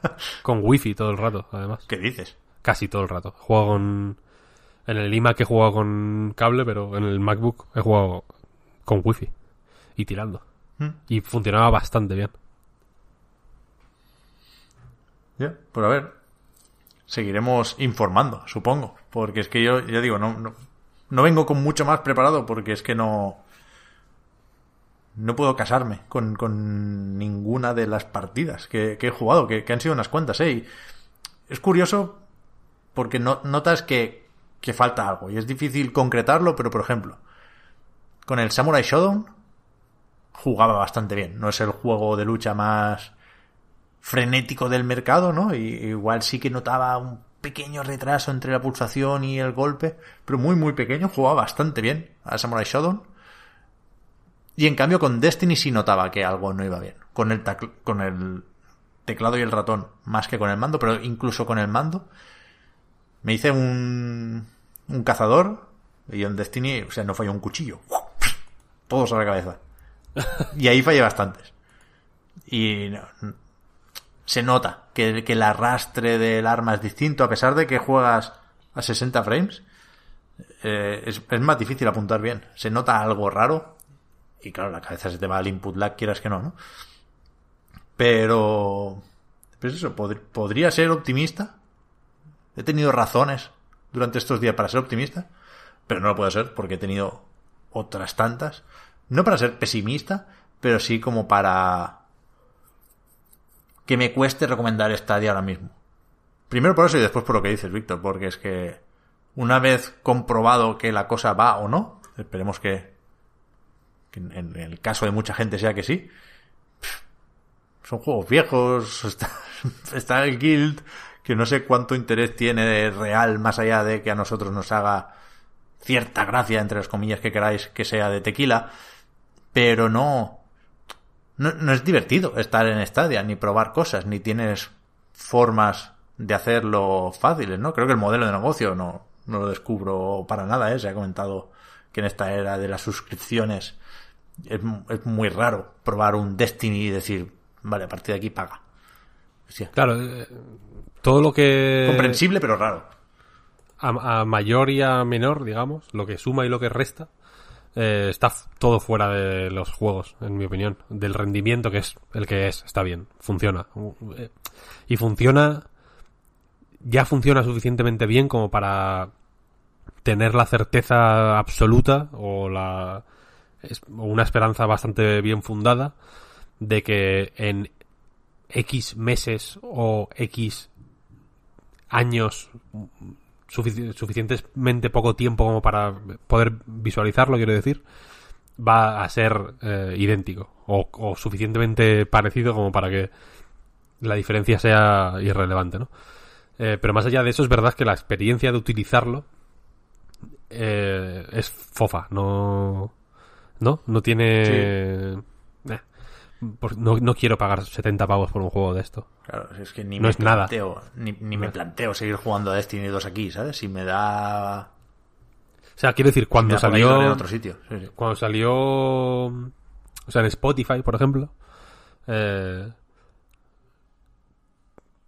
lo voy a verbalizar, ¿no? Tú imagínate que en Spotify tener que pagar eh, 14,95 por escuchar... eh, yo qué sé, el último disco de, del grupo que más te gusta del mundo. Es que no es que es una mierda, no lo vas a hacer. Prefiero comprarme el CD, quiero decir. ¿Sabes? Sí, sí. Es, es una cosa eh, ri- ridícula. Es que no. Ni, ni lo puedes pensar. Yo supongo que habría gente que utilizara iTunes en su momento para comprar eh, música. Yo conozco gente que utilizaba iTunes en su momento. Eh, pero era una minoría. Suficientemente. Era una cosa suficientemente minoritaria como para que. Como, pues para, como, como para que Apple hiciera su Spotify propio, quiero decir.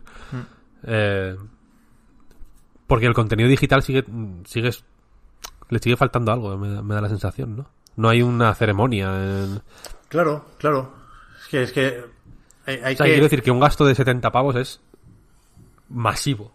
Ma- es- es- yo entiendo que en función de si quien está escuchando esto es, eh, yo qué sé, una persona que curra de camarero 10 horas al día por 600 euros al mes o Sergio Ramos, eh, que diga que es masivo, pues eh, se entiende de una forma distinta.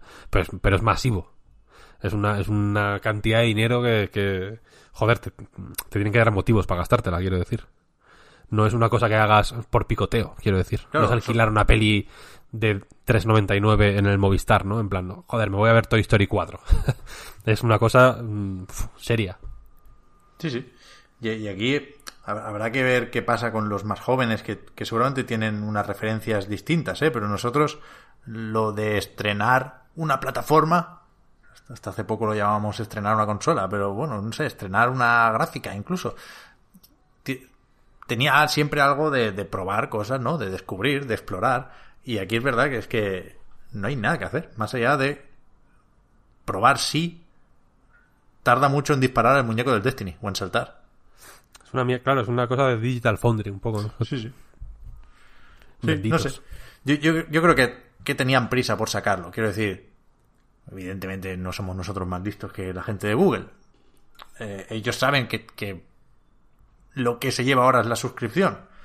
Pero me, temo que querían probar. ¿Sabes? A ver si, si colaba lanzando esto antes que el xCloud y la propuesta que tenga Sony para PlayStation Now en PlayStation 5, ¿no? De hecho, bueno, si tardamos más no tendremos ni una sola oportunidad de hacer algo que no sea un modelo de suscripción. Lo probamos ahora y si cuela, cuela y si no, empezamos a trabajar en, en el modelo de suscripción. Pero teniendo tan cerca las propuestas de otros, y está el xCloud en beta, publican también en Digital Foundry un vídeo sobre eso. Yo creo que, que está en- ahora mismo en mejor posición sin duda Microsoft por la combinación xCloud Game Pass que Google con esto. Más allá de la cata ciegas que sí. tocará hacer cuando podamos, ¿eh? De a ver si algún juego está en todos los servicios y metemos en una habitación varias teles con el juego en local, en PlayStation Now, en xCloud y en Stadia, ¿no? Me gustaría hacer esa prueba. Y a lo mejor eh, con lo de Google se ve un poquito mejor, pero creo que en la media ahora mismo parte con mucha ventaja Microsoft sobre el papel. A ver, a ver. A mí me. Ya digo, me, o sea, me, me parece una tecnología. Cur- curiosa, quiero decir. Pero creo. Creo, por un lado, que la asociamos de forma muy natural a las, a, unas, a las suscripciones. En buena medida porque todas tienen un servicio de suscripción asociado, vaya. Eh, pero en el caso de Stadia, por ejemplo, la suscripción es mm, poco menos que inútil. Ahora mismo, quiero decir. Habrá que ver lo que pasa. Y, que- y creo que son cosas que no son necesariamente indivisibles. Quiero decir. O sea, que el, que el streaming y una suscripción no tienen por qué ir de la mano, siempre.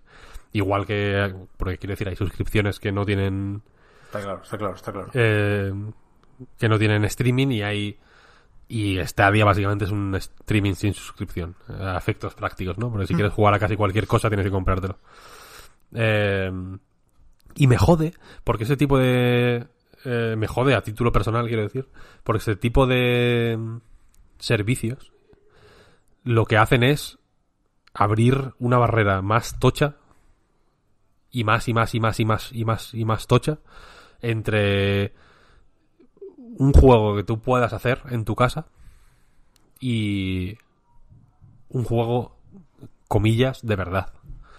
¿Sabes lo que quiero decir? Eh, en el sentido de que o sea separa al ordenador del- de, la- de lo que es un ordenador, ¿no? Separa Internet de lo que de- del motivo por el que nació Internet, de alguna manera.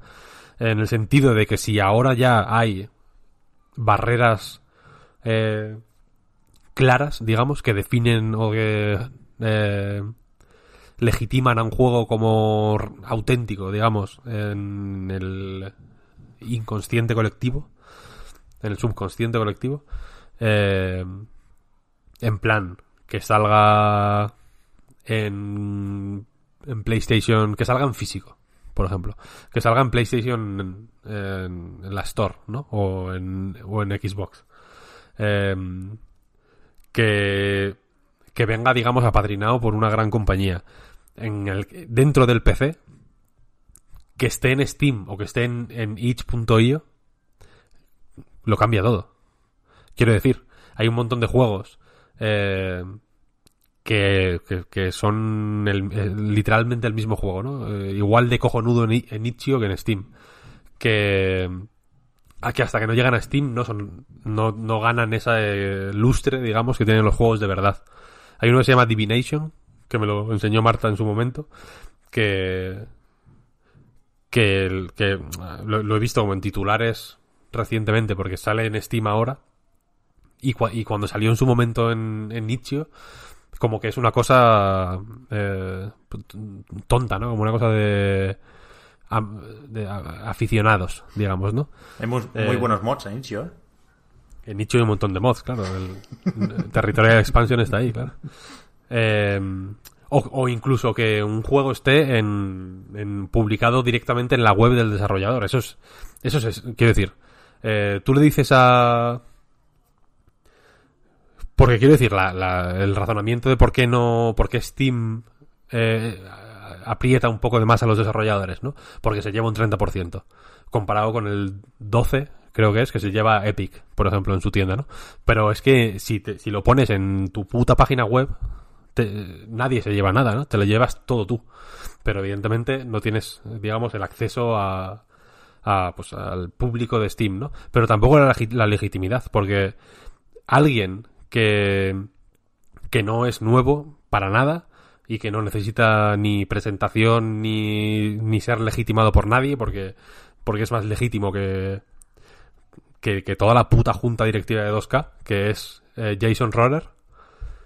Es One Hour One Life. No se empezó a hablar de él hasta que no salió en Steam. Y es un juego que, que lo tuvo medio puto año en su, en su página web, a la venta. Yo lo compré en, la- en su página web. Todo para él. Que se lo merece. Eh, entonces esto, eh, es, es- en el caso, tú pon que Stadia eh, triunfa, ¿no? Y que, y que el 90% de las de los jugadores del mundo juegan a través a través de, de, de los servicios de Google. Ya es una barrera hiper hiper hiper hiper clara.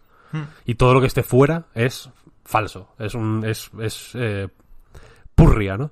Como, como, quiero decir, como es purria todo lo que no sea todo lo que esté fuera de WordPress o de Medium o de, ¿no? Como que el Internet salvaje, digamos, eh, es, es mentira. Es, no tiene, le falta eh, la, la, no está validado, digamos, por, la, por los poderes superiores. Y todo lo que ocurre fuera de Facebook o fuera de Twitter o fuera de eh, pues de las estas grandes plataformas es mi, o de o de medios eh, importantes etcétera de, o de Vox o, o, de Polygon o cosas así es eh, es irrelevante es menos serio tiene menos valor no quiero decir que eh, para, para terminar de explicar lo que quiero decir eh, hay muchísima gente que que yo que sé, que, que, contacta con medios de videojuegos más, más grandes y más pequeños, eh, ofreciendo sus textos gratis. ¿No? En plan, publicadme, no me paguéis nada. Es quiero, gratis, es simplemente para publicarlo. Como, es como, públicalo tú. ¿Sabes? Y muévelo por Twitter, lo va a leer la misma gente, quiero decir. Eh, ¿No? En plan, eh, en una, un artículo sobre eh, el papel de los espejos en los juegos de Konami. Yo qué sé. Nada, en 3D juegos. Publicadlo gratis. No lo va a leer nadie, tío. Da igual, sácalo tú. Y por lo menos es tuyo. ¿Sabes lo que quiero decir? Y, este, y este tipo de... Lo, eh, un, no recuerdo quién era. Un tipo de GOG, Good Old Games. Eh, una tienda famosa por publicar todo sin DRM. O sea que son ejecutables. Pues que tú te los. O sea, no, no, no tienen. Tienen un servicio Galaxy, rollo Steam, ¿no? Eh, que es un gestor, digamos, de contenidos. Pero tú te puedes bajar el ejecutable y pista, ¿no? No, hace falta pasar. No hace falta que te lo valide Galaxy. Sino que se ejecuta el punto .exe y punto. No hay. Eh, pues un sistema de anticopia, como es básicamente Steam. Eh, recuerdo el año pasado, a finales del año pasado, de, decía que, que guay la, la, funcionalidad, digamos, y la accesibilidad, etcétera, pero que esto es un sistema de DRM más, vaya. Hmm. Entonces me cuesta abrazarlo por completo por eso. Porque... No sé, como tío. No estamos para cerrar más, ¿no? Ya estamos cerradicos del, suficientemente. Ya, ya, yo, la suscripción y, y, aquí no, no quiero pecar de tener un doble rasero, ¿eh? Porque aquí hemos sido suspicaces con las suscripciones y hemos hablado de la posibilidad de reducir el no pero yo digo de los juegos de... yo digo el streaming ojo eh quiero decir ya, ya, la suscripción ya, eh, tú en Spotify puedes subir si yo mañana grabo un disco de rap Imagínate, ¿eh? sería la hostia. Ojalá lo haga. lo puedo subir a Spotify. Quiero decir. Y, y, se puede escuchar. Guay. Pero puede, puede haber algo así. O sea, tú eh, ves posible que en algún momento Google permita que se suban videojuegos a, a sus servidores y que se reproduzcan en streaming. Con lo, con lo caro que es esa, que es esa mierda. No, que claro. Eso, que eso no, es otro claro. tema. Claro, claro. Pero decía que hemos llegado aquí con las comparativas teniendo en cuenta Xcloud y toda la pesca, o por lo menos yo estaba yendo por ahí, ¿eh? Y decía que, que las suscripciones no son la respuesta para todo, ¿eh? evidentemente. Puede ser interesante algo como Stadia sin suscripciones. Lo que quería decir, y, y esto va a ser matizable de mil maneras, porque no no tenemos el mando, por ejemplo, de Stadia, que quieras que no, que no, tiene que añadir un poco de ceremonia al asunto, ¿no? Pero la experiencia del Buddy Pass, del Stadia Pro, sin, sin más, eh, creo que es evidente que le falta algo. Que ese algo puede ser una suscripción, si se apuesta por la accesibilidad, que yo creo que Google se ha metido en esto por la accesibilidad. Eh, y creo que es difícil hablar de accesibilidad en 2019 o 2020 ya, que va a ser cuando salga Stadia de verdad sin suscripciones, pero bueno, se puede ir por, por, por el tema de los juegos nuevos y propios, que ya veremos, que no parece que, que estén muy por la labor todavía, o se puede ir por el rollo de la comunidad, que, que quieres que no, aquí están anunciadas y previstas una serie de, de funcionalidades de le doy aquí y con un clic me uno si me deja, a la partida de mi streamer favorito. Claro, esto no está implementado tampoco, ni de, ni de puta broma. O sea, ríete tú de la hoja de ruta de la Epic Games Store, ¿eh? La, la de Google no es pública, pero tiene que ser para verla. Y, y cuando digo que, que, a mi experiencia con Stadia le faltan cosas, si lo comparo con otros estrenos de otras plataformas, pues un poco por todo eso. Elegid lo que queráis. Pero creo que es evidente que falta algo. Hmm, le faltan cosas distintivas. O sea, hoy, porque hemos dicho que hablaríamos de esto, pero yo ya me había olvidado de este día. Ya, pues pobre. ¿No? Hmm, un poco, un poco. Pero bueno, ya irán dando razones, ¿eh? Y insisto, si lo vemos dentro del gran esquema de las cosas, yo creo que estas pocas partidas con Stadia, entre acercarnos al futuro en la nube o alejarnos de él, yo creo que sin duda nos acercan, ¿eh? Ojo. Ojo con eso, que es el titular al final. Pero... Pero poco más. Y, y no sé hasta qué punto esto es mérito solo de Stadia, ¿no? O, o hasta qué punto Stadia va a ser el abanderado de ese futuro. No lo sé, no lo sé. Pues sí, pues sí, pues sí. Me, o sea, siendo prácticos, te diría que me cuesta recomendar ahora mismo una Premium Edition de Google Stadia.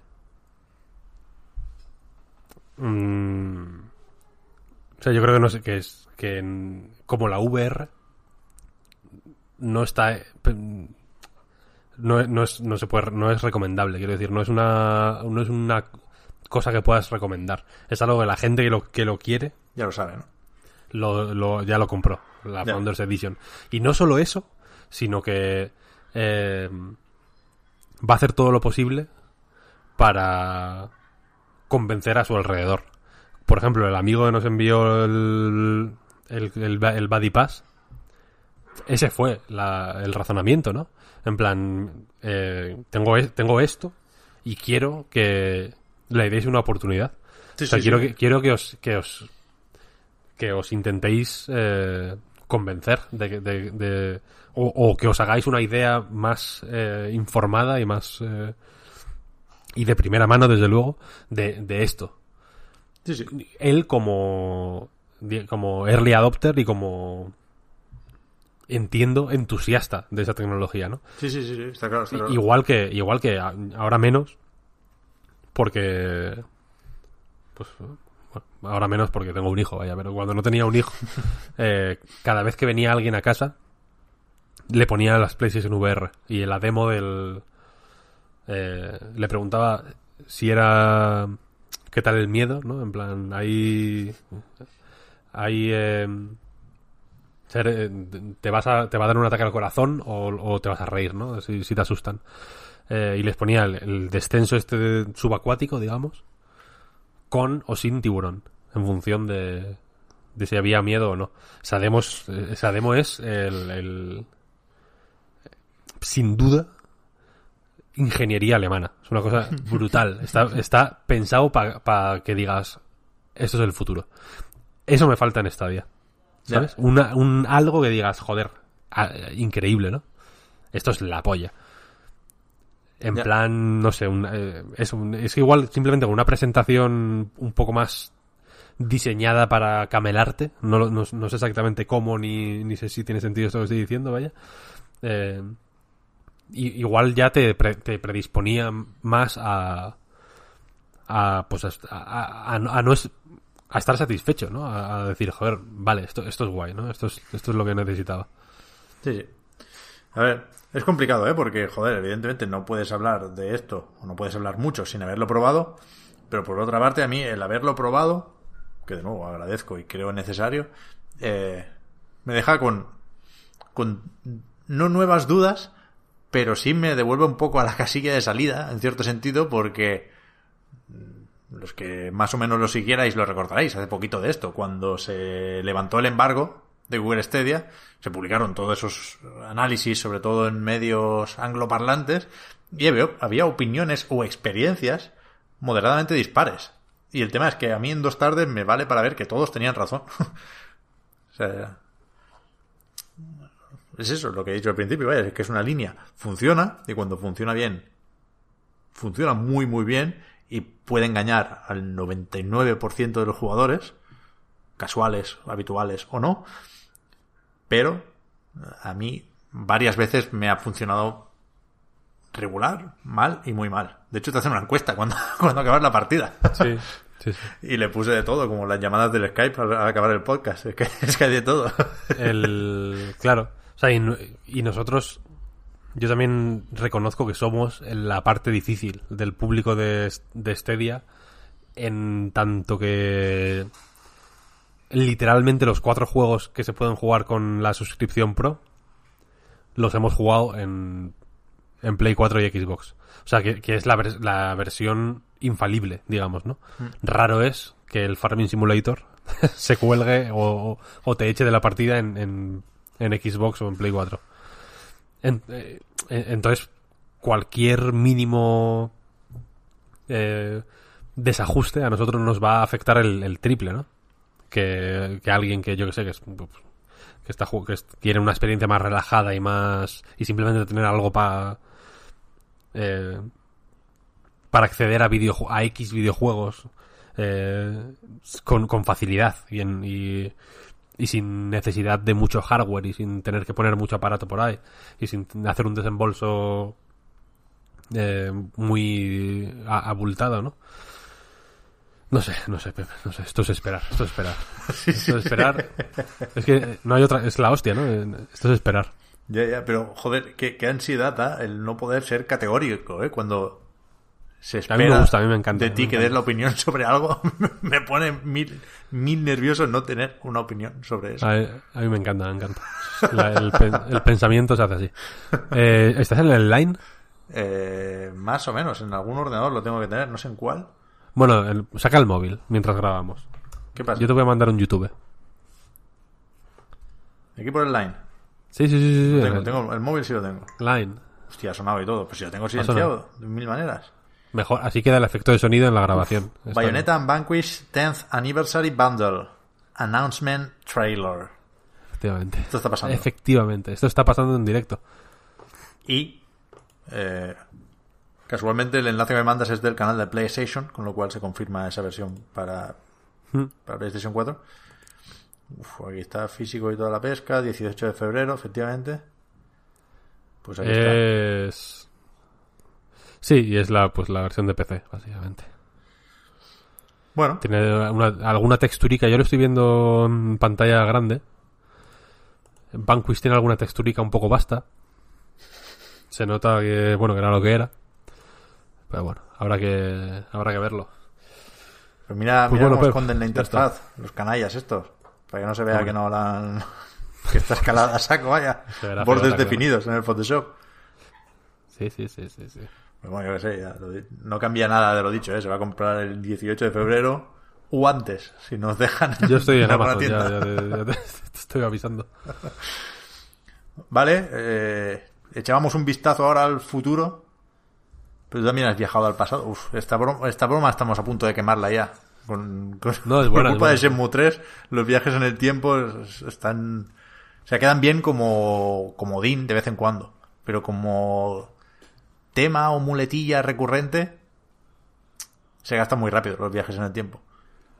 Ya, sin embargo, este ha sido un buen viaje, porque efectivamente he estado probando, me, me prestaron unos días Coach Media un Capcom Home Arcade y pues he estado jugando a juegos viejos, que es mi día a día, pero no hago otra cosa.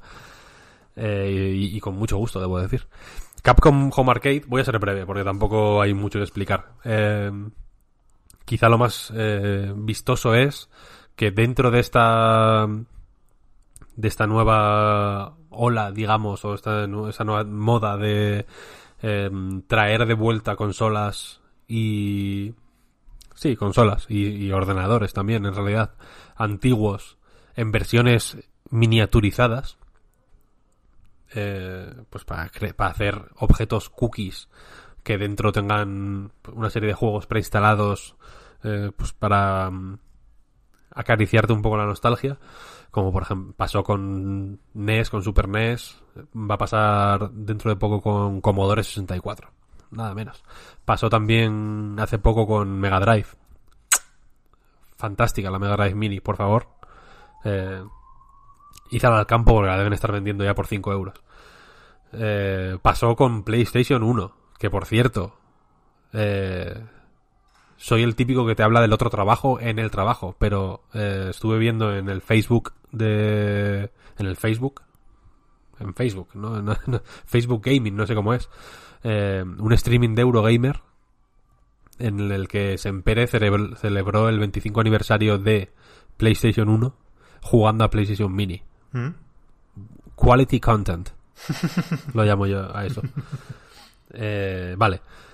Pues hay una serie de consolas eh, más o menos legendarias o más o menos queridas que, que han vuelto pequeñicas y Capcom decidió hacer lo mismo con sus juegos, con algunos de sus juegos clásicos de recreativa.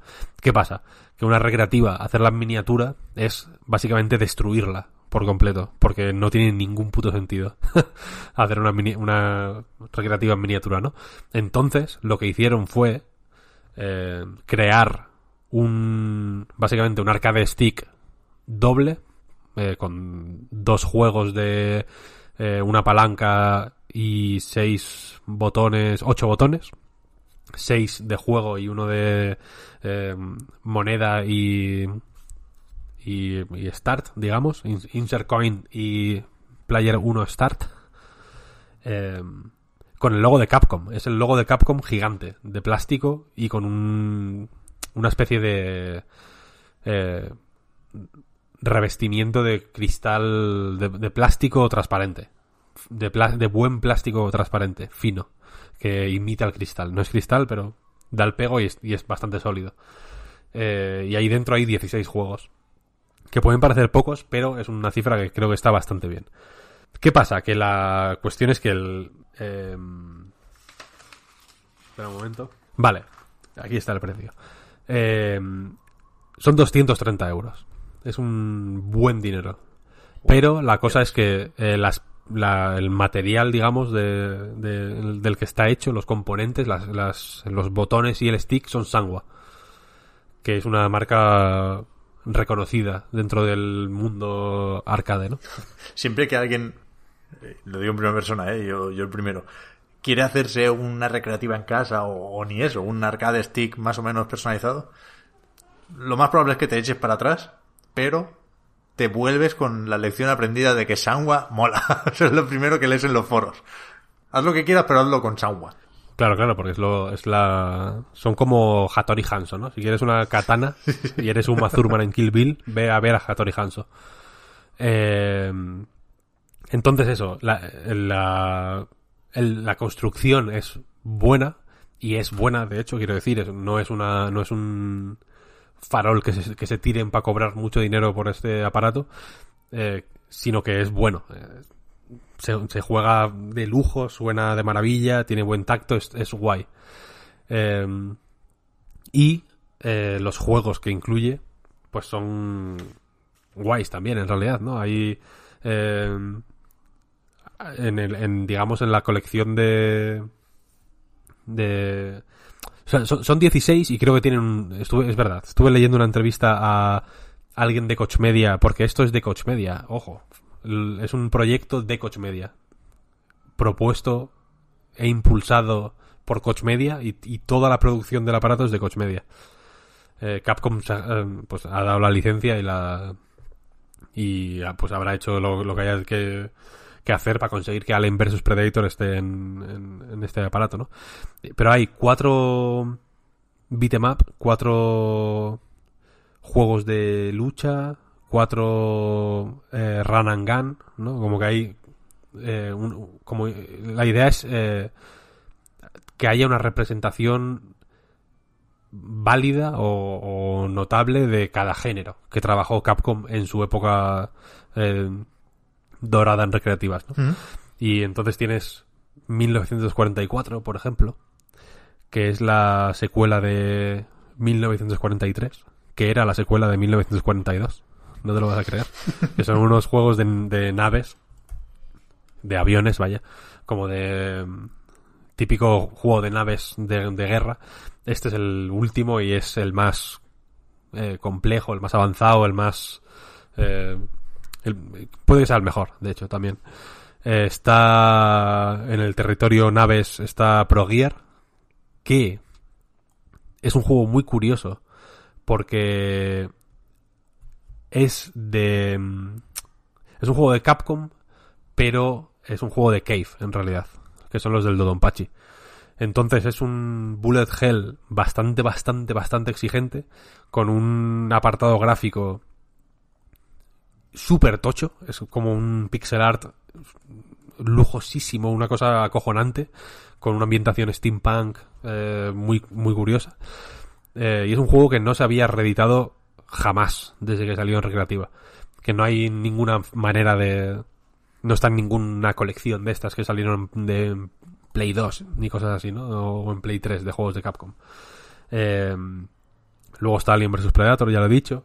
Está... que es, que súper mítico y es un juego también moderadamente inesperado en el sentido de que los juegos con licencia por muy míticos que sean no suelen no suelen reeditarse y de hecho por eso por ejemplo no está imagino eh, o sea nos han visto más a menudo juegos como el Punisher por ejemplo o el o Eso iba a por decir. ejemplo. Los juegos licenciados son difíciles de, de- de volver a ver, claro, esa es la, esa es la cuestión. Aquí está Alien vs Predator, pero en territorio eh, en, en territorio mítico también está eh, Capitán Comando, por ejemplo, que y aquí voy a hacer una revelación que probablemente sea la primera persona que dice esto en las ondas.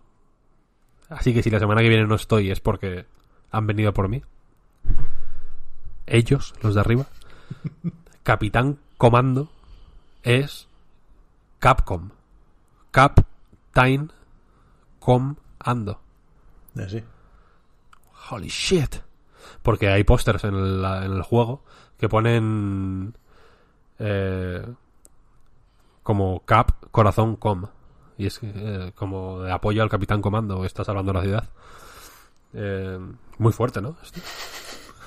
Un poco, la verdad. No, nadie- ya sé que es. Vamos a dejar que se procese toda esta información, vaya. Luego está. eh, hay juegos medio. curiosos, en plan el. eh, Puzzle Fighters este. Está. mm, Ghosts and Ghost, por ejemplo. Mítico también. Está eh, Final Fight. Está Street Fighter 2 Hyper Fighting que es... Ah, no, el, el Turbo, perdón, que es increíblemente difícil y que no tiene a... eh, a Sagat, eh, en fin, a los cuatro últimos, digamos. No, ni, ni me acuerdo los nombres, qué clase de gamer soy. Bueno, pues se intercambian, tío. Nos lían con los japoneses. Bison, es Balrog, Vega y Sagat. Eso es verdad. En fin, que hay una colección de juegos eh, bastante. bastante bien. Aunque parezca, aunque suenen a pocos, porque todos son juegos a los que les puedes dedicar muchísimo tiempo. Quiero decir, son juegos con cierta mm, profundidad y cierto recorrido, que es algo que me ha parecido agradable, como una cosa eh, bienvenida después de jugar, por ejemplo, a la Mega Drive Mini, que tiene cu- 40 juegos, tiene, ¿cuántos tiene? Bastante, es, co- es como la que más tiene, tiene una sí. cantidad Igual eran 40 considerable. y, y dos extras o algo así, sí, por ahí. Muchos juegos. Eh, pero, pero muchos son relativamente anecdóticos. Quiero decir, no. Y lo siento. Lo siento por Dios por hacerlo esto otra vez, pero el Comic Zone es una mierda. Entonces no vas a jugar. no vas a jugar más de, una, de un ratillo, una tarde, ¿no? No es, no es un juego al que puedas dedicarle horas, de ninguna manera. Porque no dura más de 40 minutos y porque y por salud mental, quiero decir. Sin embargo, pues, eh, yo que sé, a Street Fighter 2 puedes estar toda la vida jugando. O sea, le pediste el joystick este a Coach Media solo para poder meterte otra vez con el Comic Zone, tío, pobre. Es una es la excusa más enrevesada que jamás nadie ha llevado a cabo para meterse con Comic Zone, efectivamente. Eh, y eso es un aparato es un aparato que me parece muy curioso. Porque no lo entiendo. No entiendo que nadie lo quiera comprar. Y sin embargo me parece irresistible. Es un mostrenco absolutamente demencial de grande. Es un, es un aparato tochísimo. Que está muy bien porque, insisto, tiene dos mandos. Quiero decir, está pensado para jugar a dobles en, en- llegado el momento, ¿no? Entonces tiene que ser grande para que, para que haya espacio para los dos mandos, digamos, pero también porque tienes que estar mm, rodilla con rodilla con otra persona, ¿no? Es un aparato tocho, también está bien pensado para ponértelo en las piernas, por ejemplo. Eh, está bien pensado para que... Es un aparato que me da la sensación de que la gente que lo ha hecho juega a este tipo de juegos. En el sentido de que yo que sé, jugando a la Street Fighter, que de hecho te- de nuevo en, en el ámbito privado te lo dije, que me, que me estaba volviendo loco, porque es hiper difícil, es la- una cosa acojonante realmente. Dij- Dijiste que si salía Chun-Li, reseteabas. Sí, o sea, quiero decir, si, si el primer combate es contra Chun-Li, salgo y vuelvo a entrar, porque, porque no hay manera, quiero decir. Es el, es el, es más difícil que, que Bison, no tiene sentido. Entonces, eh, ¿qué iba a decir? Ah, en Street Fighter, joder, eh, la tensión puede llegar a ser alta, ¿no? El, es, es de los juegos que más eh, meneos requieren al stick, por ejemplo, ¿no? Y que más hostias a los botones. O Darkstalkers, por ejemplo, que también está. Y si lo tienes sobre una mesa, por ejemplo, eh, y, y le metes buenos meneos, se, queda estable, ¿no? Tiene como una gomilla por abajo que, que agarra súper bien en, pues, en una superficie plana, claro. O sea que es un, que es un aparato bien pensado para jugar, quiero decir. Que podría... Puede parecer una perogrullada, vaya. Pero po- podría no ser el caso, quiero decir. Podría ser una mierda barata. eh, pues hecha un poco pues, por la tontería, por subirse al carro, ¿no? De, de, las, de este tipo de máquinas.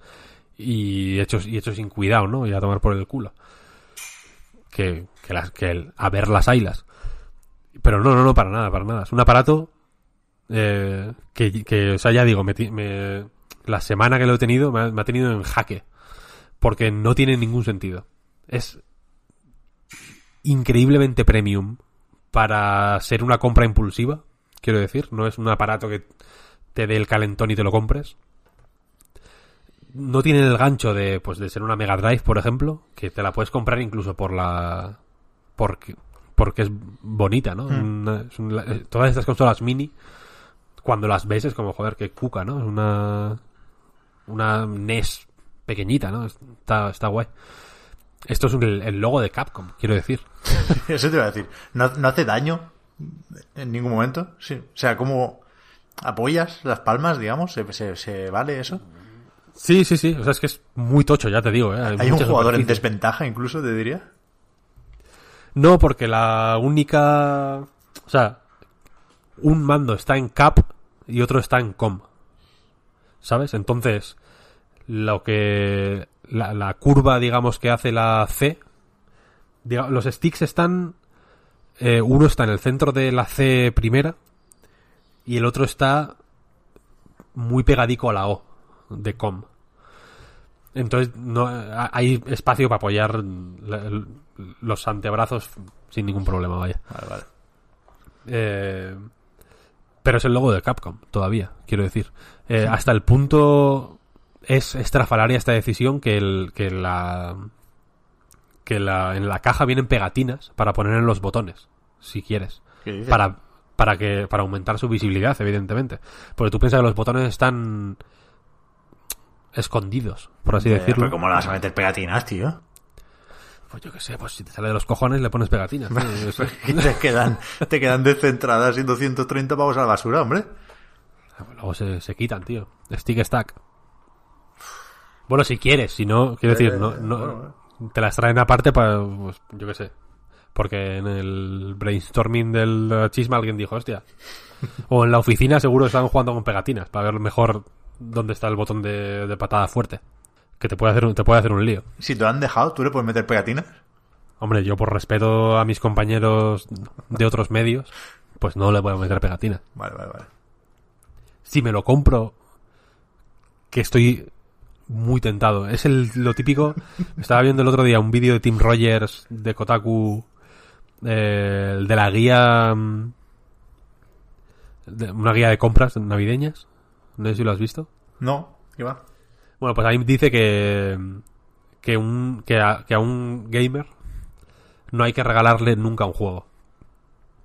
Eh, excepto en su caso, por ejemplo, The Witcher 3 para la Switch, que es un juego que él no quiere, que él le da vergüenza volver a, a comprarlo, porque lo ha comprado dos veces ya. Entonces la tercera, eh, si se lo regalan, va a ser- es, un, es un regalazo porque lo, lo quiere mucho, pero no, pero no, no quiere él hacer el desembolso. Viéndolo pensaba mucho en el Skyrim. A mí Skyrim no quiero, no es- lo tengo en, en, en todas las listas que puedo tenerlo para si se rebaja ir a por él como un, como un jabalí, pero me, me da vergüenza com- comprarlo de nuevo. Pero lo quiero. Pero La cosa sí, es que, Nos reímos mucho de él, pero si te cae en Switch, te lo fumas. joder, vete, dímelo. Full Tres, rodada, quiero decir, pero vamos, en el metro Claro. ahí. A tope, vaya. Pero quiero decir, ni que sea cinco días. Cinco días de estar ahí cuatro horas al día enfricado haciendo el notas y ya está. Y, y te quedas nuevo, quiero decir. Sí, verdad. Y, y este chisme creo que entra un poco en esa... Creo que es un regalo alucinante. De luego volvi- de- volviendo a, a si eres un camarero que trabaja 10 horas por 600 euros al mes o Sergio Ramos, el desembolso es duele más o menos, claro, evidentemente. Sergio Ramos ya tiene dos de estos. Ya. Para él y para Pilar Rubio y otros dos para los niños. Sí que es verdad que, que, que dentro de todo, dentro de lo caro que es, yo la verdad es que ni me lo planteo. eh, no sé por qué, yo tenía en mente que era algo bajo demanda incluso. Recuerdo cuando se anunció y te decían pasa por la web y resérvalo. Yo, yo pensé que con eso más o menos pues verían cuántos tenían que fabricar y demás. Pero el otro día no, no tenía ningún motivo para pensar eso, ¿eh? simplemente me dio por pensar eso. Y lo vi en MediaMarkt el otro día y no me lo esperaba. Dije, coño, pues hoy no, pero otro día, sobre todo si está rebajado. Quiero decir, si acaban las tiendas es más probable que se rebaje, de alguna forma, ¿no? Que si solo está en la web. Sí, sí, sí. Con lo cual yo lo, Entiendo. lo, lo tendría en el radar, si os interesa, vaya. A mí sí que es verdad que me faltan juegos, ¿eh? Pero entiendo lo que decías, Víctor, y entiendo la, la decisión de que estén los que están. Es que claro, eh, con estos un juegos... Street, Fighter, un Street Fighter 3 Un Street Fighter 3 no te hacía daño. Mm, no te hacía daño para nada. Eh, en la entrevista esta que, que mencionaba antes que, que leí en su momento, eh, la cosa es que la- el aparato este tiene pues el puerto mítico mini USB para, el- para alimentación, eh, el HDMI y otro USB que pone Ext. Ext eh, que no sé para qué vale. Y se puede conectar a internet. Otra de las de las cosas especiales que tiene el, el chisme este es que hay tablas de puntuaciones online. Claro. Para, evidentemente, estos juegos hay que jugarlos así, de, de alguna manera, ¿no? Está guay comparar tus puntuaciones con las de los demás. Es su, su razón de ser, por así decirlo. Eh, entonces se puede actual- se actualiza el, el firmware del aparato, se actualiza a través de de wifi y yo diría que no hay nada que impida que, que el catálogo se vaya renovando, digamos. ¿Sabes? Hmm. Supongo que lo único que lo impide es pues que no venda tanto como les gustaría, que puede ser, pero tiene ahí, tiene ahí una puerta abierta a la versatilidad que me parece muy guay. ¿Tú crees? Y un, Street, y un Street Fighter 3. Yo no me haría ilusiones, ¿eh? Pero bueno. No, yo, ta- yo tampoco, yo tampoco. Vale, vale, vale. Pero quiero decir, no porque no se pueda, Ya, como ya, ya, en el ya. caso de, de la Mega Drive Mini, por ejemplo, sino porque no porque no haya motivo para hacerlo. Eh, Es comprensible que, que había que meter las tablas de clasificación aquí, vaya. Para los entusiastas. Yo no sé hasta qué punto, la Sí, verdad. sí. Sí, me, me parece guay. No, no, no, no, a ver, es la hostia, quiero decir, me parece perfecto, evidentemente. Pero que no es... No lo veo tan in- eh, impepinable, quiero decir. Podía pasar o no. Quiero decir que... eh, que por esa regla de tres lo podían meter en todas las consolas mini. Está claro, está claro.